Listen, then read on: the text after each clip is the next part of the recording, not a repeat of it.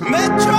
Metro! Metro! Yeah, yeah. Drinking dope turned me to a superhero, yeah. Oh! That's it! Oh! Superman! Oh! Lighten him up at MSG! Oh! Ryan's man knocks Dominic Reyes out cold! That is a degenerate.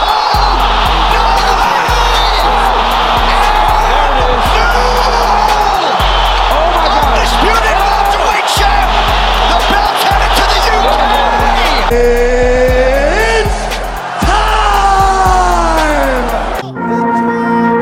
Yeah. Oh les gars, j'espère que vous allez bien, les gars et les filles, bien sûr qui nous écoutent, parce que euh, on va débriefer l'UFC Paris. Le, le combat de Cyril s'est terminé il y a quoi? Il y a, il y a 10 minutes, même pas, je sais même pas.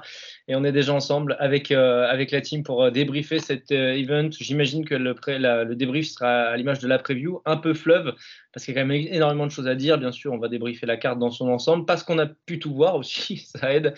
Mais euh, pour m'accompagner euh, dans ce débrief complet, j'ai le plaisir de recevoir déjà celui qui était là sur la preview et qui est toujours là de toute façon, c'est mon cher Lionel. J'ai l'impression même d'ailleurs que euh, mon cher Lionel, c'est ton prénom entier en fait au final. Je pense que les gens ils vont t'appeler mon cher Lionel à force parce que je ne t'ai jamais appelé Lionel. Je viens de me rendre compte de ça. Comment vas-tu? Mais écoute, c'est de la même manière que Marvin Adler avait euh, légalement euh, euh, fait en sorte que son premier prénom soit Marvelous, c'était sur son état civil. euh, moi, dorénavant, je vais pareillement me faire appeler mon cher. Voilà, je vais aller demain à l'état civil et, et comme ça, ce sera officiel. Voilà. Et qui ne m'appelle pas mon cher avant, il se prend une tarte dans la gueule. Tu es un peu mon Irving Magic Johnson en fait. Euh, non. Si, si, dans l'idée, tu vois. En plus, ça me ramène aux Lakers, tu vois. Enfin, ça fait Non, sens. j'avais en- j'avais envie de te contredire parce que cette soirée m'a énervé. Moi, j'essaie de mettre du sourire parce que voilà, on en a parlé avant et voilà. Mais bref, on va, on va en parler. Bah, du coup, je vais lui donner à lui le Magic. Euh, le terme de Magic, c'est Magic Enzo qui est avec nous. Salut Enzo, ça va? Salut Clément, salut à tous. Excellente anecdote sur Agler, euh, Lionel. Je- J'ai kiffé. Toujours. Toujours. Et je, mais je t'avoue que Magic Enzo, ça claque. hein. Moi, franchement, je serais toi, je le garderais. Ouais, je le prends, je le prends. bah, aller à l'é- à l'état civil moi aussi euh, dès demain. Ah là, Tu sais, qu'en le là, disant, je me suis dit que j'allais pas le refaire. hein. enfin bon, on a cette UFC Paris à débriefer dans son ensemble. On va prendre le temps, bien sûr. Et on a fait un off, mais bien sûr, et aussi c'est de tout, en étant dans des analyses à chaud des combats, de revenir euh, sur l'event dans son ensemble. Je vais commencer avec toi, Enzo, cette fois-ci sur, sur l'UFC Paris d'une manière générale. L'année dernière, on avait eu quelques combats intéressants, puis aussi il y avait l'aspect euh, bah, de la première. Et euh, forcément, on était, un peu contents. Il y avait un combat en main que- qui, nous a tous un peu marqué contre Tuivasa, entre Tuivasa et Sialgan. Il y avait le, masterpiece de Robert Whittaker, il y avait la victoire de Gomis, il y avait une victoire contrastée un peu de, de Nassourdine. Bref, il y avait quand même pas mal de choses à dire. Sur cette UFC Paris, j'ai pas l'impression que ce soit le bonheur qui puisse nous enchanter sur l'ensemble de ces 6 heures qu'on a passées en direct quand même. Euh, non, mais assez clairement. C'est, ça a été très, très mitigé, voire, euh, voire assez médiocre. On est presque sur un UFC bis de ce qui s'est passé la- l'année dernière à Paris. Comme tu dis, le, le côté nouveauté avait, euh, avait enrobé un petit peu le- l'ensemble et d'un event moyen, bah, ça faisait quand même un événement national assez important. Là, euh, bah, la nouveauté est passée, mais le- l'event est toujours à peu près euh, d'un niveau similaire, voire moindre. Et euh, donc, tu te retrouves quand même avec une, sacrée déception. Et bah, on en a fait tous le bilan un peu en off avant, mais c'est vrai que c'est dans l'ensemble gros problème de match-up, gros problème de de- d'intensité de, certains combats. Voilà, c'était assez assez médiocre dans l'ensemble. Lionel. Exactement pareil. hein, voilà, pour répéter euh, un peu ce qu'on a dit en haut juste avant de commencer. Euh, ce qui est rigolo en plus, c'est que tu avais dit en preview, et c'était pas totalement faux, que euh, y avait quelques combats qui pouvaient sembler plus intéressants, notamment pour ce qui promettait après pour leur enjeu, que, euh, que les combats de l'année dernière. Et au final, en fait, c'était un peu en trompe-l'œil parce que ce qui nous a tous sauté aux yeux, euh, c'est, comme vient de le dire Enzo, c'était les match-ups qui étaient totalement déséquilibrés pour la plupart, et euh, cette volonté, voilà, de mettre trop de Français à l'affiche, qui fait qu'on s'est retrouvé avec des, déséquilibres de tous les côtés, soit de la part euh, de- des Français eux-mêmes, soit de la part de leurs adversaires. Et clairement, euh, l'année dernière, il y avait le côté nouveauté, voilà, événementiel. Cette année déjà, c'était un un peu, ça s'était un peu atténué parce qu'on a vu qu'il y avait encore des places en vente aujourd'hui même, ce qui n'était pas arrivé l'année dernière. Euh, si vraiment l'UFC veut pérenniser ici, il faudra clairement qu'ils améliorent leurs produits. Voilà, qu'ils arrêtent de, vouloir absolument euh, euh, séduire le fan français. la nouveauté, elle est passée maintenant. Voilà, maintenant, si vraiment on veut, on veut que ça passe une étape supplémentaire, il faudra, il faudra faire quelque chose. Parce que mm. l'event en lui-même, dire un mot, décevant. Vraiment, très, pour moi, très décevant. Mm. Le, seul truc pour moi qui était encore au niveau, c'est l'ambiance, du coup, qui était, qui, était, comme l'an dernier, vraiment, euh, vraiment extraordinaire. Et, c'est vrai que bah, il y, a ce côté fan service. Du coup, euh, la, carte amenait aussi à ça, avec euh, énormément de Français. Mais ça, ça a pâti par contre sur le côté, le côté sportif de la chose. Mais je pense que les gens dans la salle, malgré les combats, ont passé une, bonne soirée. Mmh. Et je sais pas d'ailleurs. non, non, excuse-moi Clément. Juste, tu vois, même là, Enzo, je vais peut-être faire preuve de mauvais esprit, hein, c'est possible, parce que cet event m'ayant un peu déçu et agacé, euh, je vais faire mon grincheux. Mais euh, même à ce niveau-là, l'année dernière, tu vois, il y avait une espèce de spontanéité. Là, cette année, au bout de la troisième Marseillaise entamée, j'avais envie de leur dire euh, trop de Marseillaise, tu la Marseillaise, tu vois. C'est une fois OK, deux fois éventuellement. Au bout d'un moment, on a compris. Voilà. Ah, tu es presque dans un parcage d'ultra, en fait, où euh, ça. Même si le match, le match est absolument nul à chier. Armes le match est nul à chier, mais par contre, ça, chante, ils s'en foutent complètement. Limite, ils pourraient se mettre dos à l'octogone, sauter en, en, cœur. Putain, c'est clair. Non, non, ce que, ce que je voulais juste euh, euh, dire par rapport à, l'ambiance, c'est que oui, moi aussi j'ai trouvé que ça manquait un peu de spontanéité, mais pas forcément de la part des gens, plus de la part des, des diffuseurs où en fait ils ont essayé de reproduire euh, les mêmes moments forts euh, que ceux de l'an dernier. J'ai souvenir d'un plan de caméra, par exemple, où tu sais, quand euh, Cyril gagne, il met KO Taituvaza, euh, tu as, un gars qui fait un signe, le signe de Steph Curry pour ceux qui suivent le basket aussi, mais si le signe d'un mec qui fait dodo tu sais, les deux mains comme ça à côté de la tête, et puis l'autre, il, euh, il, dit c'est terminé. Et en fait, toute la soirée, je ne sais pas si vous avez remarqué, mais les diffuseurs, pour pas citer RMC, euh, faisaient des plans de caméra qui étaient exactement similaires en espérant euh, revivre des moments historiques de la même manière. Et en fait, bah non, quoi, parce que juste, vous pouvez vendre le produit comme vous voulez, vous pouvez faire les films que vous voulez, vous pouvez faire utiliser les superlatifs que vous voulez et qu'ils ont utilisé toute la soirée. Il y a quand même quelque chose qui transgresse pas, c'est la qualité des combats qu'on a à l'intérieur et ça, rejaillit sur un public qui ne demande que ça et qui est même d'ailleurs assez, euh, assez proactif là-dedans parce que c'est eux qui vont chercher les gens. Le combat de Cyril, par exemple, il y a une Marseillaise au bout d'une minute de combat. Euh, je nous trouve un tout petit peu dur par contre sur l'aspect du public parce que en fait c'est une, une, discipline neuve, c'est un public neuf, c'est une génération nouvelle aussi très très axée réseaux sociaux. Enfin par exemple, euh, enfin chanter que, que 16 000 personnes chantent du gazo à tue-tête, enfin moi ça, me surprend quand même, tu vois, genre sur le walking de, de Cyril euh, qui chante du booba à la limite, je peux comprendre, qui chante du, du, 50, je peux comprendre, mais qui chante du gazon, moi c'est pas, ça me surprend un peu. Euh, mais bref, je sais pas, c'est un, un Dernier point sur la forme.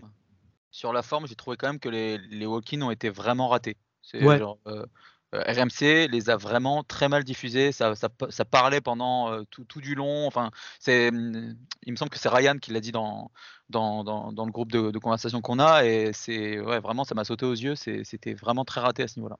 Et puis d'habitude, on a aussi les, les walk qui partent du couloir. Là, à chaque fois que la caméra arrivait, le combattant était déjà. Euh, c'est ça, il est quasiment dans la cage. Ouais, voilà. C'est un, peu bizarre. Enfin, en termes d'immersion, nos, moments forts, euh, John Jones avec le I'm Coming Home, euh, voilà. Adesanya en Australie par exemple, ou Darren Till avec euh, Sweet Carolina à Liverpool. Enfin, c'était incroyable dès le couloir. Connor ça fait partie de l'enrobage normalement, c'est un truc qui fait partie du combat. Et là, ils l'ont complètement mis à l'écart euh, pour, euh, pour justement commenter. Et toi, tu, te retrouvais avec le combat qui commençait quasiment directement. Et c'était c'est assez raté à ce niveau-là. L'exemple, l'exemple le plus parlant, je crois que c'est Taylor euh, qui du coup fait son walk-in sur I'm Coming Home de, de PDD et pour peut-être faire écho à, walk-in de, de, John Jones sur son retour. Je crois que c'était contre Ovis Saint-Preux d'ailleurs, Ovin Saint-Preux, si je dis pas de bêtises. Et ce qui faisait la légende de ce moment-là, c'était John Jones dans le couloir à l'arrêt bras écartés, et il arrive tranquillement, mais quand le drop, il arrive. Tu sais, quand la musique s'accélère. Là, en gros, tu avais déjà Taylor qui marchait, tu avais I'm Coming Home qui arrivait, donc il n'y avait pas du tout de musique, tu avais juste euh, Skylar Grey qui chantait euh, vite fait. Enfin bref, il y avait un décalage et ça a contribué, je pense, petitement, mais ça a contribué quand même à une forme de frustration un peu généralisée sur cet event. Ouais. Je sais pas. Lionel, tu sais sur, euh, sur ça? Oui, non, juste quand tu dis que Taylor a, a choisi son le morceau peut-être pour faire comme Jones, pense que c'est même complètement. en l'occurrence. Ouais, mais moi, ça m'a plu. Moi, ça fait partie Ah non. des trucs qui m'ont plu. Je dis pas, je dis pas que c'était pas plaisant, mais quand tu dis peut-être Ouais. que c'était en référence à John Jones, Ah. c'était complètement, La totalement ref. à, deux- à 2000%. La ref arrive un peu tôt en vrai. C'est genre, euh, je trouve aussi, si tu laisses Ouais. se passer quelques années, tu peux faire une petite ref, machin, mais là, là, là, c'est quand même, on est six mois après. c'est- Je trouve ça un, peu- un peu tôt. Ah, au Vincent Pro, c'était en 2017 ou 2018, je crois. hein. C'était il y a longtemps. hein. Non, mais il fait pas ref. Il fait pas ref à John Jones, non? Bah si, mais euh, ah oui, enfin, moi c'est plus l'utilisation de la chanson qui, tu vois. Ah, ok, c'est- ok. enfin, Puis I'm Coming Home, en plus, c'est, enfin, ça fait 7 ans qu'il a pas été à l'UFC. Taylor, pour le coup, je trouve que ça fait plutôt sens, moi. Mais, euh, mais bon, bref, pas- peu, peu importe. Ouais, C'est un va- détail, c'est un détail. Ouais, voilà, c'est ça. Si on- si- sinon, on lance un podcast sport musique. Moi, les gars, je suis archi chaud, il n'y a pas de problème. Mais, mais il va falloir qu'on commence le débrief de cette de, UFC Paris. Et on va commencer malheureusement euh, difficilement parce que le Zara Fern, Jacqueline Cavalcanti, pour ouvrir la carte, euh, c'était un catchweight. Je pense que tu pouvais difficilement plus mal commencer une, euh, une, carte. No disrespect évidemment, mais bah pour justement garnir le contingent de français, ils ont refait signer Zara Fern qui avait été coupée. Et franchement, on a très vite compris pourquoi elle avait été coupée en fait. Parce que bah, déjà, elle a plus de défaites que de victoires en, carrière, je crois. Ou c'est l'inverse, mais de très peu. C'est 6 et 5, je crois. Mais 6 victoires, 5 défaites. Ou 5 victoires, 6 défaites. J'ai plus le truc en tête, je suis désolé. Mais, euh, mais, mais, mais à 39 ans, euh, c'est pas possible d'avoir une boxe aussi lente. C'est 6 victoires, 5 défaites, pardon. C'est pas possible d'avoir une boxe aussi lente et de proposer si peu. Enfin, c'était terrible quoi à voir. Hein. Je sais pas. euh, J'ai l'impression même d'être méchant, mais en fait. C'est, je peux pas dire les choses euh, avec plus de vérité, je pense. Non, mais il n'y a pas à être méchant ou pas méchant. On va pas être, c'est, même pas la peine de rester trop longtemps sur ce combat. Euh, Fern, comme tu l'as dit, elle a juste été re-signée parce que, comme dit dans la preview, euh, je crois que c'était la première à être signée sur la carte. Donc au moins ils avaient, ils sûrs, ils ont sécurisé au moins un nom français. Sinon, si elle avait été coupée, c'était pas, c'était pas un mystère. hein. Voilà, elle a, elle a juste, elle a pas le niveau pour l'UFC. Voilà, c'est tout. C'est tout, il n'y a rien à dire d'autre. Le combat n'était pas intéressant, il était lent, il était, euh, il pas intéressant. Voilà, tu vois, même en, même en ouverture de carte, euh, c'était, ça n'avait rien à faire sur un UFC, euh, même sur une Fight Night, même dans des prélims. Ouais. Ouais. Tu, t'as- tu l'as pris, euh, tu l'as pris d'entrée aussi la carte Enzo ou tu l'as pris un peu plus Alors, tard? j'étais encore euh, au taf, mais j'ai regardé d'un œil, parce que j'avais l'ordi, et euh, bon, elle m'a juste paru très imposante par rapport à son adversaire déjà. Ouais. Mais euh, bon, encore une fois, c'est toujours ce problème, c'est que tu te dis, euh, pourquoi tu cales pas plutôt un combat avec d'autres combattants, même pas français par exemple, mais elle était en Europe, tu peux caler des, des combattants des pays voisins, et ça, ça fera tout à fait le taf à, à ce moment de la carte, quoi. Tout à fait, ouais. Non, c'est voilà, assez C'est inutile. Combat suivant, messieurs. Et là, pour le coup, c'est vrai qu'on avait un peu plus d'espoir. On en avait parlé un peu dans la preview parce que Farid Bacharat et Clayton Rodriguez, c'est deux combattants qui, envoient beaucoup. Euh, Clayton Rodriguez montait de catégorie parce que, comme euh, Arnaud l'avait très bien dit dans la preview aussi, c'était un combattant qui avait une forte tendance à louper ses pesées. Euh, on sait que Rodriguez, moi, du souvenir que j'avais de Rodriguez, en tout cas, c'était un mec qui envoyait des low kicks d'une puissance folle et qui avait une grosse explosivité. Et ben, le changement de catégorie euh, n'a pas impacté ça parce que, pareil, très très grosse, euh, très très grosse, comment dire, explosivité. Euh, mais par contre, Bacharat, il a fait un combat de patron, un combat hyper intelligent, et j'ai hâte d'avoir vos avis sur ça parce que franchement, ça fait partie de mes, de mes bons frissons de la soirée, quoi. Lionel, encore, vas-y, tu sais peut-être. Euh, bah écoute, euh, oui, là, non, bah tu viens, t'as tout dit. Vraiment prestation ultra solide, euh, très puissant, très intelligent dans sa gestion de combat. Il a laissé venir Rodriguez et euh, il l'a droppé exactement au moment où il fallait. Et il le termine. euh, c'est euh, toi, je crois, qui a fait la comparaison. euh, il le termine tel Marachev a terminé Oliveira. Et euh, bah voilà, side choke, on en savait, fait. hein. Euh, voilà, sol, sol, euh, sol très intelligent, très puissant. euh, voilà. Après, ça a duré tellement peu de temps, si tu veux, on peut pas non plus en dire grand-chose, mais il a vraiment été opportuniste euh, de la meilleure des façons. Qu'est-ce que t'en as pensé, toi, de la phase au sol, Enzo ou, euh, Eh ben, là, pour le coup, je vais pas pouvoir en parler du tout. Ah, Parce ok. que ce combat, je l'ai pas vu. Donc, D'accord. euh, je vais pas en rajouter des caisses. Non, ce- là, là, j'étais en, j'étais, j'étais pas en capacité de le voir, donc euh, je le rattraperai si, c'est, si, si Ouais. ça, ça en vaut la peine. C'était assez rapide. Oui, ouais. Oh ouais. Oui, surtout qu'il est très court. Voilà, il est très court et tu sens. Souvent, tu sais, on parle dans le podcast, il y a des combats ou des combattants, combattantes qui nous font ni chaud ni froid. Lui, tu te dis, Ah, Bacharat, c'est un suivre. petit frisson. Voilà. hein. Ouais, exactement. Tout à fait. Voilà, d'un œil curieux, euh, le prochain combat, euh, son prochain combat, on y sera. Ça a pas l'air, euh, ça a pas l'air, comment dire, UFC friendly pour un sou, par contre. Non. Parce que ça dégage pas grand chose. Mais, euh, mais c'est un combattant qu'on va revoir dans des Fight Night euh, à peu près au même classement, puis ça va grimper petit à petit. Mais, euh, j'ai bien aimé, notamment sur la deuxième amenée au sol, il a vraiment été très patient. Il avait le side control, il est remonté dans la garde parce qu'il était un peu bas au départ et après il sécurise le side choke. C'est vraiment super bien exécuté. Et là où Rodriguez a voulu prouver énormément explosivité, explosivité, lui bah, au-delà du combat de style, c'était un combat dans, l'appropriation des, choses euh, et, dans l'exécution. Enfin, vraiment, j'ai vraiment bien aimé ce que nous a proposé en l'occurrence l'Afghan, invaincu, 11 victoires, 0 défaites. Le, j'ai envie de dire, le premier combat français qu'on attendait, euh, c'était euh, Nora Cornell contre Jocelyn Edwards, combat suivant donc dans cette, dans cette carte préliminaire chez les bantamweight. Nora qui est donc avait était sur une série, un winning streak intéressant, qui est une championne, je rappelle, de, de, pied-point et de, enfin, de kickboxing et de, de Muay Thai notamment. Euh, tu l'as vu Enzo ce combat-là ou pas? Non, celui-là, j'ai vu une, petite partie à la fin, parce que j'étais rentré à ce moment-là, mais euh, je peux pas non plus euh, faire une analyse du combat. J'ai vu un peu le troisième round et c'était pas le, meilleur pour, ouais, pour Nora, du coup. C'était pas le meilleur. Ceci dit, euh, ça m'a fait rire. Lionel, je, te, lance là-dessus. Moi, ça m'a fait rire. On, dit souvent que lorsqu'un combattant euh, bah, change de discipline, passe du kickboxing par exemple au, MMA, il faut euh, adapter les transitions, modifier un peu certains réflexes qu'on avait. Et moi, ça m'a fait rire le moment où Nora envoie 4 low kicks de suite enfin middle kick de suite, un truc très Muay Thai, tu vois.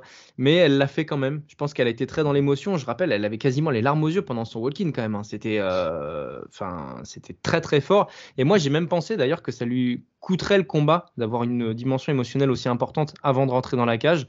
Ça a flingué certains combattants hein, euh, d'arriver, d'être trop dans l'émotion et de ne pas se retrouver euh, bien dans la cage. Il s'avère que Nora, bon, elle a quand même beaucoup souffert dans ce combat-là, parce que Jocelyn Edwards, euh, bah, elle avait trouvé une kryptonite à Nora, mais toujours est-il que euh, bah, Nora, elle a réussi à le faire, quoi. Dans un combat qui a pu. Moi, je le pour être honnête. Ouais, enfin, c'est pour moi, elle n'a pas réussi, parce que pour moi, je donne le combat à Edwards. Parce que euh, je donne le premier round à. Oui, je, lui donne le premier round parce que clairement, elle le contrôle. Euh, euh, middle kick, elle envoie ses kicks très puissants, elle arrive à la tenir à distance. Par contre, dès le deuxième round, Edwards, comme tu dis, trouve la faille. Elle se met à lutter de façon sale, vraiment, enfin sale, pas vicieuse, mais vraiment, pour le coup, pas fan-friendly pour un sou. Clinch, clinch, clinch, un peu de sol. Et pour moi, elle emporte les deux derniers rounds. Voilà, le, le deuxième, a priori, on peut lui donner. C'est le dernier qui semble faire débat. Moi, je le lui donne parce que, euh, au sein d'un combat qui n'était pas vraiment spectaculaire, Nora en a fait plus dans le round 3 que dans le round 2, mais euh, pour moi, elle n'a pas fait de dommages. Euh, la combattante, celle des deux qui vraiment pour moi, visuellement en tout cas, avait pris plutôt l'ascendant, le contrôle, et celle qui infligeait le plus de dommages, c'était Edwards. Voilà les juges en ont décidé autrement. Il y a un 30-27 qui est un peu ubuesque. Après le 29-28, je peux l'entendre, mais je sais pas. Moi, voilà, moi, c'était mon. C'est, ça m'a, ça m'a, ça m'a fait tiquer. Voilà. Hmm. Et de ce que j'ai vu sur Twitter, c'était très partagé. Euh, ah bah, les Américains, ils sont scandalisés, je crois. Hein que, que Justin bah, Edwards ne le prenne pas. Enfin, moi, j'ai vu certains, euh, en, réponse au compte Spinning Back Fist, qui est quand même important aux États-Unis, mhm. euh, qui disait justement euh, il y a beaucoup plus un 30-27 pour Edwards qu'un 30-27 pour Cornell. Il y a beaucoup de gens en commentaire qui disaient que c'était un robbery, pour citer, ce qui est en gros un vol. quoi. C'est bah, écoute, moi, moi, le donnant à Edwards, je ne vais pas dire le contraire. Hein, si tu veux, un vol, c'est un, mm. grand mot, euh, sachant que voilà, c'est un combat où les deux se sont. Euh, euh, encore une fois, c'était vraiment pas exaltant parce que Edwards, c'est vraiment la combattante. elle a nullifié le jeu de Cornell. Voilà. Moi, je préfère à la limite plutôt que de parler de la décision, sinon de toute façon, on changera rien du tout.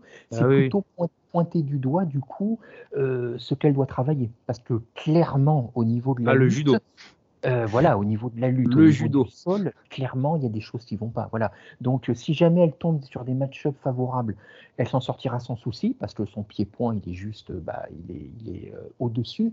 Par contre, malgré le fait qu'elle soit vraiment balèze, bah, elle peut rencontrer des filles encore plus balèzes. Edward se l'a montré. Et dès qu'il y en aura une, bah, elle a été clairement exposée. Donc, des lutteuses, c'est pas ce qui manque non plus. La seule chose qui pourrait peut-être aller dans son sens, c'est qu'elle est, elle est en bantam, c'est ça? Donc il n'y a, y a, pas trop de. C'est une catégorie un poil désertée, un déserté, voilà. Donc elle va peut-être avoir le temps de travailler, voilà. Mais clairement, il faut qu'elle il faut qu'elle muscle son jeu, il faut qu'elle mette plus d'armes à son arsenal, parce que là c'est juste. là on a l'impression que c'est une combattante en fait, comme on le dit souvent de combattant, qui n'a pas encore fait sa transition en fait, tu vois. comme, tu l'as dit, voilà, en introduction, c'était plus une combattante de pied-point qui faisait un combat de MMA qu'une mmh. J'ai pas vu le combat, mais par contre, euh, à la fin, elle semblait extrêmement émue. Genre, vraiment, on aurait dit qu'elle avait gagné le titre. Quoi. Elle était dans un, dans un état d'émotion très, très avancé. Ah, sa carrière a pas été un fleuve tranquille. Hein, et donc, je pense que c'était un accomplissement dont elle s'attendait peut-être même pas. Et d'être à l'UFC Paris, c'était pas forcément prévu. Parce qu'il y a encore euh, six mois, elle était à Hexagon MMA, tu vois. Donc, c'était pas. C'était peut-être l'impression. Ouais, mais j'ai l'impression, je ne sais pas comment s'est passée sa, semaine, mais la pesée d'hier, euh, elle a dû se mettre euh, à poil pour la passer. Le fait de réussir à la peser, déjà, tu avais l'impression qu'elle avait gagné un championnat du monde. Donc, tu as l'impression que tout a été, en fait, elle a dû vivre des jours en montagne russe émotionnelle, ce qui peut peut-être expliquer. Il y a pas mal de combattants français pour lesquels c'était déjà un aboutissement en soi d'être sur cette carte, en vrai. Oui. Complètement un problème un peu, mais, mais c'est vrai que pour eux, en tout cas, c'est vrai qu'il y a un vrai plaisir intense à, participer à cette fête et à, gagner, en plus pour, mm. euh, pour la plupart d'entre eux. C'est dommage, juste pour en revenir sur le combat une dernière fois, parce que Nora a quand même montré plus de choses dans, dans la variété. Mais euh, Jocelyn Edwards trouvant la kryptonite en allant clincher et au lieu d'avoir un clinch euh, passif ou quoi, elle enchaînait direct sur un balayage, mais c'était du judo classique. En fait, elle faisait des hippons à chaque fois. quoi. Et du coup, Nora était sur le dos et elle se relevait à la force, à la puissance, et ça, ça l'honore hein, évidemment. Mais, euh, mais ouais, il y a du boulot. Il y a du boulot pour être plus compétitive en MMA. Parce qu'on a vu que sinon, sur le Muay, sur le kickboxing, il n'y avait absolument aucun problème. Et c'est plutôt logique vu qu'elle vient de, de cette discipline des merveilleux sports de combat. Combat suivant, messieurs on passe à Angelosa contre Rhys Maki euh, dans la catégorie, en l'occurrence des euh, welterweight. J'ai de mémoire, écoute, je, dois en avoir plein des autres exemples, hein, mais là, dans ma tête, je n'ai pas d'exemple d'un combat avec deux morphotypes aussi différents. Parce que Loza, déjà, tu as l'impression que c'est Khalil Roundtree, en fait, mais avec une tête de moins. Et Rhys Maki, tu as l'impression que c'est euh, Victor Van Benyama, quoi ça n'a pas, ça n'a aucun sens. J'ai rarement vu un tel euh, différentiel de morphotype entre deux gars. C'est hallucinant. Évidemment. T'as pas eu un Stéphane Treuve contre Mark Hunt? Non, ça n'a pas, pas eu lieu ce combat. bah, franchement, il aurait fallu l'inventer s'il n'a pas eu lieu, tu vois. Parce que c'est carrément ça sinon. Non, mais euh, ouais, pour le coup, c'est un des combats qui m'a le plus enthousiasmé de la soirée. Euh, c'était vraiment une très, très belle guerre, c'était sympa, même techniquement je trouvais ça plutôt haut niveau. Euh, grosse surprise, euh, Louza, je ne connaissais pas le combattant, bah, il est tanké comme comme c'est pas permis, vraiment, comme il a des épaules extrêmement larges, très musculeuses, et, même Maki, du coup, du coup il est grand, mais il n'est pas si longiligne que ça, je l'ai trouvé assez, assez gros aussi. Mmh. Mais euh, franchement, c'est ouais, c'est très belle perf de Louza qui, qui, en plus a plutôt varié entre les échanges de boules, les amener au sol. Euh, il lui a mis une, une, grosse tête et il n'est pas passé loin de la correctionnelle à la fin parce qu'il manque de se faire euh, terminer en fin de troisième round. Mais sinon, la, décision, elle est, elle est, très logique et, et, méritée. Lionel, comme, comme Paul Villemc est forfait pour le France-Nouvelle-Zélande dans 5 jours, tu le prends, Loza en deuxième ligne ou pas? Euh, alors déjà, je t'avoue que le rugby ne me parle pas du tout, donc là tu me parles, tu me parles chinois. Je tente des trucs en plein Ouais, mais euh, Dezio, le, euh, je vu son cardio, euh, il passe pas une mi-temps. Hein. il faut juste le savoir. Hein. C'est le. Bah, c'est le rugby des années 2000 alors. Qu'est-ce que tu veux? Voilà, exact. Mais, mais il m'a quand même étonné à ce niveau, hein, parce que. Ah oui. Euh, on pensait tous, on voyait, on savait tous qu'il allait démarrer comme ça, mais on ne voyait pas passer un round. Or, il est reparti dans le deuxième comme dans le premier. Et en fait, ce n'est que vraiment au milieu du troisième qu'il a commencé à montrer vraiment des signes de faiblesse. Donc écoute, euh, que demander de plus? Parce que généralement, ce genre de machines de guerre, euh, ne sont pas absolument pas durables. Et lui, pendant deux rounds, il n'arrêtait pas. quoi. Un volume euh, mixé à la puissance, euh, mixé aux transitions, parce qu'il arrivait à la fois à clincher et à cogner. Et j'ai eu l'impression, en début de combat, que. Euh, j'ai oublié le nom de l'adversaire. Maki, Chris Maki. Maki, ouais, Maki, merci. Qu'il était complètement dépassé. Tu sais, qu'il ne s'attendait pas du tout à ça. Il attendait que la tempête passe, mais elle ne passait pas. Je crois qu'il s'est fait toucher nettement euh, dans le premier, et en fait, il se remet jamais vraiment de, de, de ce contact. Quoi. Mmh. Complètement, ouais, ouais. Et à la fin, en fait, c'est juste, euh, effectivement, il n'est pas passé loin de la correctionnelle, mais juste parce qu'il n'en pouvait plus, en fait. Euh, j'ai l'impression que c'est plus lui qui a vraiment baissé pied, euh, plus que vraiment Maki qui était. Maki, n'est jamais vraiment sorti dans le combat, effectivement. Il a dû être connecté dès le début, il s'en est jamais vraiment complètement remis, quoi. C'est, Mais, tu dis, mais tu disais, Enzo, que Maki était pas si mince que ça, mais oui, mais n'importe qui à côté de, de Loussa fait maigre. Oui, c'est. Ouais, parce que c'est pas humain à ce niveau-là. Hein. Ah, pour, ceux, qui l'ont pas vu, regardez le, le morphotype. C'est ah vraiment, c'est incroyable. J'aimerais vraiment, là, c'est le genre de combattant, j'aimerais vraiment savoir à combien il était ce soir dans la cage. Parce que tu as la pesée. C'est 90. Euh, combien il a ah, repris il a 13 kilos. Oh, possible. Non, c'est énorme. C'était visible pendant le combat, mais c'est là où ça m'a sauté le plus aux yeux, c'est après le combat, quand, euh, quand il a fait l'interview euh, l'interview avec Bisping, j'ai fait mais c'est quoi ce truc en fait? C'était dingue en fait. ah non, il est hallucinant. Il est hallucinant. Mais euh, de réussir à, avoir le cardio qu'il a avec ce physique-là, franchement, ça l'honore. Hein, parce que oui, et puis même techniquement, on est loin d'un gros bourrin. C'est ouais, C'était plutôt propre tu fais très bien de le dire, techniquement, il n'est pas bourrin et il est plutôt précis même. Parce que euh, autant il utilise très peu son jab et il mise beaucoup sur ses crochets longs et, larges, autant euh, ça touchait bien et assez régulièrement. J'ai plutôt bien aimé ça. Il savait gérer la distance, c'était intéressant. Euh, Maki, moi, ça m'a fait, ça m'a un peu sauté aux yeux. Les, très rares moments où Lausanne n'attaquait pas pendant les deux premiers rounds, tu sens en fait que c'est un gars Maki qui, si c'est lui qui impose le rythme, par contre, il peut te, battre parce que en fait, les rares moments où il n'était pas bah, dans les taux, on a quand même vu de la variété en kick j'ai plutôt bien aimé. Genre, il envoyait du front kick, du low kick, du middle euh, sur, les, sur les côtes et tout. Et euh, c'était plutôt intéressant. Il a envoyé 2-3 kicks aussi, je crois. Mais euh, bah, le problème, c'est que bah, pour être un champion, il faut aussi savoir subir de temps en temps ou au moins imposer ton rythme. Et il n'a pas du tout réussi à le faire, quoi. Ou par séquences vraiment trop, trop éparses. et il n'y a qu'en fin de round 3 où on a vu des choses, mais. mais hum, il aurait dû gagner dans le sens où Loza était vraiment bah, à l'ouest et, et il n'a pas été assez actif, j'ai trouvé. Ouais, bah, il, en avait plus, et il avait plus rien dans les chaussettes non plus. Hein. Après, euh, c'est un, un, mec, il était sur un gros winning streak, il me semble, c'est ça? Non, ouais, euh.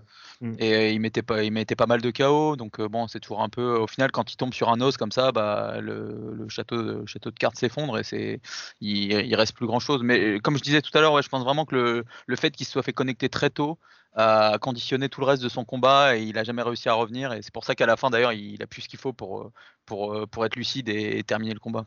Mmh, tout à fait. Du coup, ça donne 29-28, 29-28 et 30-27. Il y a quand même un arbitre qui donne le troisième round à, à Ange Loza, qui, euh, qui, va faire son petit bonhomme de chemin chez les welter.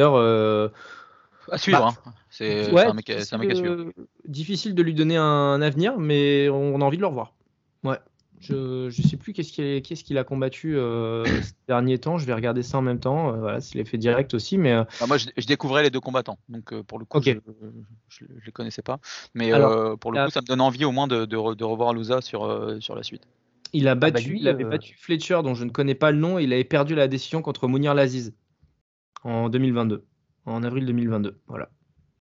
Mounir Laziz, qui est un combattant, c'est pareil, dans le top 30 des welter à, l'UFC. quoi. Donc la progression est là pour Loza qui est jeune. Je crois qu'il a 27 ou 28 ans, hein, il me semble. Il est assez jeune encore, euh, donc euh, à voir. Intéressant en tout cas. Ça fait partie des, bons frissons de cette soirée euh, de l'UFC Paris. Combat suivant, les gars. On passe à, ce fameux. ce fameux Taylor Lapillus contre Caroline Lofran, je crois que c'est comme ça qu'on dit, l'Irlandais qui s'était qui s'était amusé à se faire détester toute la semaine par le public entre les doigts d'honneur, la pesée où il mime des bah des, il mime euh, des branlettes, hein, tout simplement. Voilà, euh, il arrive, il fait des doigts d'honneur à tout le monde. Euh, difficile de trouver ça rafraîchissant, mais au moins ça m'a fait rire. C'est un mec. Ouais, c'était tellement, c'était tellement exagéré que ça en était trollesque un peu. Hein, c'était. C'est ça. On n'est on pas sur un vrai méchant, on est sur un mec qui joue absolument le méchant exprès. bon, c'est un peu drôle. C'est ça. Euh, champion au Cage Warrior, en l'occurrence, hein, Lofran. 8 euh, victoires, 0 défaites avant le combat, mais on rappelle, hein, il, avait, euh, il avait tapé un mec qui était en 0-31 en carrière. ce qui est en gros mon bilan si je me mets demain à faire des combats en pro. Hein. Voilà. Donc ça vous donne un peu, ça vous donne un peu l'état d'esprit du truc. Bah, moi, c'était, ça fait partie de mes moments frissons mais c'est plus l'arrivée de Taylor. En fait, j'étais très content de le voir dans la cage à l'UFC. Enfin, quel, one road, tu vois, pour lui. il a pu donc retrouver sept ans après les, les terres de l'UFC, l'octogone et ceux à l'UFC Paris. Donc moi j'étais déjà content de le voir. Si lui était content d'être là, moi j'étais content qu'il le soit. Mais je pense que lui pour le coup il avait un aspect beaucoup plus compétitif. Et, j'ai bien j'ai eu du mal pour le coup à vraiment apprécier le combat parce qu'au final les trois rounds sont assez linéaires. c'est un ouais linéaire, c'est un peu le, terme que je pourrais qui me permettrait de résumer en fait ce combat-là. Euh, Lionel, tu, tu, tu, le, tu, le, juges aussi de la même manière. J'ai pas là appris grand-chose en fait que ce soit sur la sur Taylor euh, ou sur Lofran qui est en fait au final pas très bon. Genre, euh, un mec qui est puissant mais qui a pas qui, qui, utilise jamais son bras arrière, je comprends pas en fait. Et qu'il a jamais envoyé son bras arrière quasiment. Donc Taylor avait, devait dealer avec le jab et dealer avec la lutte et il gagnait quoi. Donc, euh, il, est, il, est, tout en menton et tout en épaule. Il a une morphologie extrêmement curieuse. Euh, Taylor, il a fait du Taylor. Voilà, clairement, tu as l'impression que sept ans sont passés. j'ai pas vu de, j'ai pas vu de gros changements. Il a vraiment, bah, il a fait le combat parfait, ceci dit. Hein. Il a fait le combat vraiment. Très beau combat de sa part. Euh, voilà, c'est un combat très intelligent. il a fait le combat qu'il fallait faire pour une entrée à l'UFC. Mais le souci, on évoquait en début de podcast les problèmes de match-up. Euh, c'est Irlandais, mais qu'est-ce qu'il n'avait rien à faire là, tout simplement. Dès le début, ça s'est vu, il y avait une différence de niveau qui était, je ne vais pas dire abyssale, faut pas exagérer, mais qui était flagrante à tout niveau. Il faisait, euh, tu avais l'impression que je vais pas dire qu'il se retrouvait dans. Il a pourtant été champion du Cage Warrior, tu vois, donc ça interroge quand même sur le niveau de certaines organisations, parce que quand il entrait, euh, pour tenter de compenser sa différence de, euh, sa différence d'envergure, mais il se jetait, euh, il avait une défense, c'était très curieux. Il cherchait absolument à aller au clinch, mais sans rien préparer derrière. Une fois qu'il y était, tu avais l'impression qu'il ne savait pas quoi faire. Et Taylor, il s'est je ne vais pas dire qu'il s'est amusé, mais il a maîtrisé de la première à la dernière seconde. Je n'ai jamais, je crois qu'aucun de nous trois personnes, on n'a jamais été inquiet une seule seconde euh, pour lui. Voilà, ça a été aucun frisson, euh, aucun danger, aucune menace, euh, aucune velléité de retournement de situation de l'un ou l'autre. Et, voilà quoi, il est revenu, il a fait le taf. Voilà. Moi, je me suis juste demandé, mais bon, après, c'est parce que le, plus important était la victoire. Mais tu vois, on va parler de Morgan Charrière après. Taylor, on sait pourquoi il a. Enfin, on sait on peut subodorer qu'il avait été cuté de l'UFC car pas assez spectaculaire visiblement, que ce soit au niveau de la personnalité ou du style de combat. J'ai envie de dire, s'il continue, euh, même s'il enchaîne plusieurs victoires, mais avec ce même style, euh, je, crains que ce, euh, un sort similaire l'attende, tu vois, parce que mm. Euh, après, est-ce que, ça je ne sais pas, hein, je me, vraiment je ne me prononcerai pas dessus, mais euh, est-ce que vous le voyez possiblement euh, rentrer dans un top 15 ou plus quand on voit les tueurs qu'il y a dans cette division? Je ne sais pas, j'en suis pas sûr, tu vois. Et je terminerai en disant que là, pour faire une comparaison qui n'a pas lieu d'être, mais que je vais bien sûr quand même faire, la semaine dernière, on a vu une, dans la même division, on a vu Nakamura. Euh, qui a fait un combat, pourtant Nakamura qui est beaucoup plus jeune, beaucoup plus inexpérimenté, qui a beaucoup plus de failles, qui est beaucoup plus impression, dans ce qu'il a proposé, mais c'est un combattant excitant. Tu vois, vraiment un combattant, tu te dis j'ai envie de le revoir, j'ai envie de voir son évolution. Taylor, il a fait du Taylor. Juste avant de te laisser répondre, Enzo, il y a quand même un truc que j'ai envie de plaider euh, parce que je pense qu'il faut pas être. Euh, enfin, je pense qu'il faut quand même le rappeler c'était pas Lofran qui devait avoir Taylor normalement face à lui. Oui, c'est vrai. Et on le verra aussi dans le combat entre William Gomis et, euh, et Yanis Gemori. Euh, quand tu as 48 euh, heures pour préparer un combat, euh, donc un style, enfin surtout en MMA, quoi. Merde, s'il y a bien une discipline où, avoir un bon coach c'est important, c'est bien là aussi, quoi. avec toutes les composantes que, requiert et toutes les connaissances que requiert le, MMA. difficile, à mon avis, que ce soit pour Taylor comme pour Gomis et, et, de donner la pleine mesure de leur talent ou de trop se livrer ou de trop ci, trop ça. Pour moi, c'est quasiment mission impossible. Donc j'ai presque envie de dire que Taylor pouvait difficilement faire mieux, sachant qu'il y a deux trois moments où les choses sont bien passées. Genre il a, il a quand même un très joli 1-2, tu vois, Taylor qui est puissant. Lofran a un menton, bon bah il a un menton quoi, mais euh, s'il avait avait usé Kini en face par exemple, parce qu'on va en parler dans quelques minutes, euh, je pense qu'il aurait pu avoir un chaos. Mais bon, moi j'ai envie envie de voir un autre combat de, Taylor pour me faire une idée euh, sur le niveau réel qu'il peut avoir à l'UFC. Enzo, je te laisse prendre le relais sur la question de Lionel, j'avoue. Je vais, je vais un peu tempérer euh, la vie de Lionel euh, sur, euh, sur le match-up spécifique et sur, sur le niveau de l'Ofran que j'ai pas trouvé si nul en vrai. je ne l'ai pas trouvé bon non plus, hein, on va pas, pas exagérer, mais on va dire médiocre. Je, vais plutôt te rejoindre Clément sur ce que tu disais au début avec le côté linéaire du combat. C'était un combat très voilà, unidimensionnel. il n'y a, pas eu, voilà, a pas eu de vague on s'est pas fait chier mais pas loin mais voilà c'était non mais voilà c'était c'était moyen médiocre quoi et bon c'est un combat qui a il y avait peut-être aussi un petit peu de tension pour pour Taylor de avec ce retour qui était attendu depuis longtemps donc c'était ça, peut s'expliquer aussi.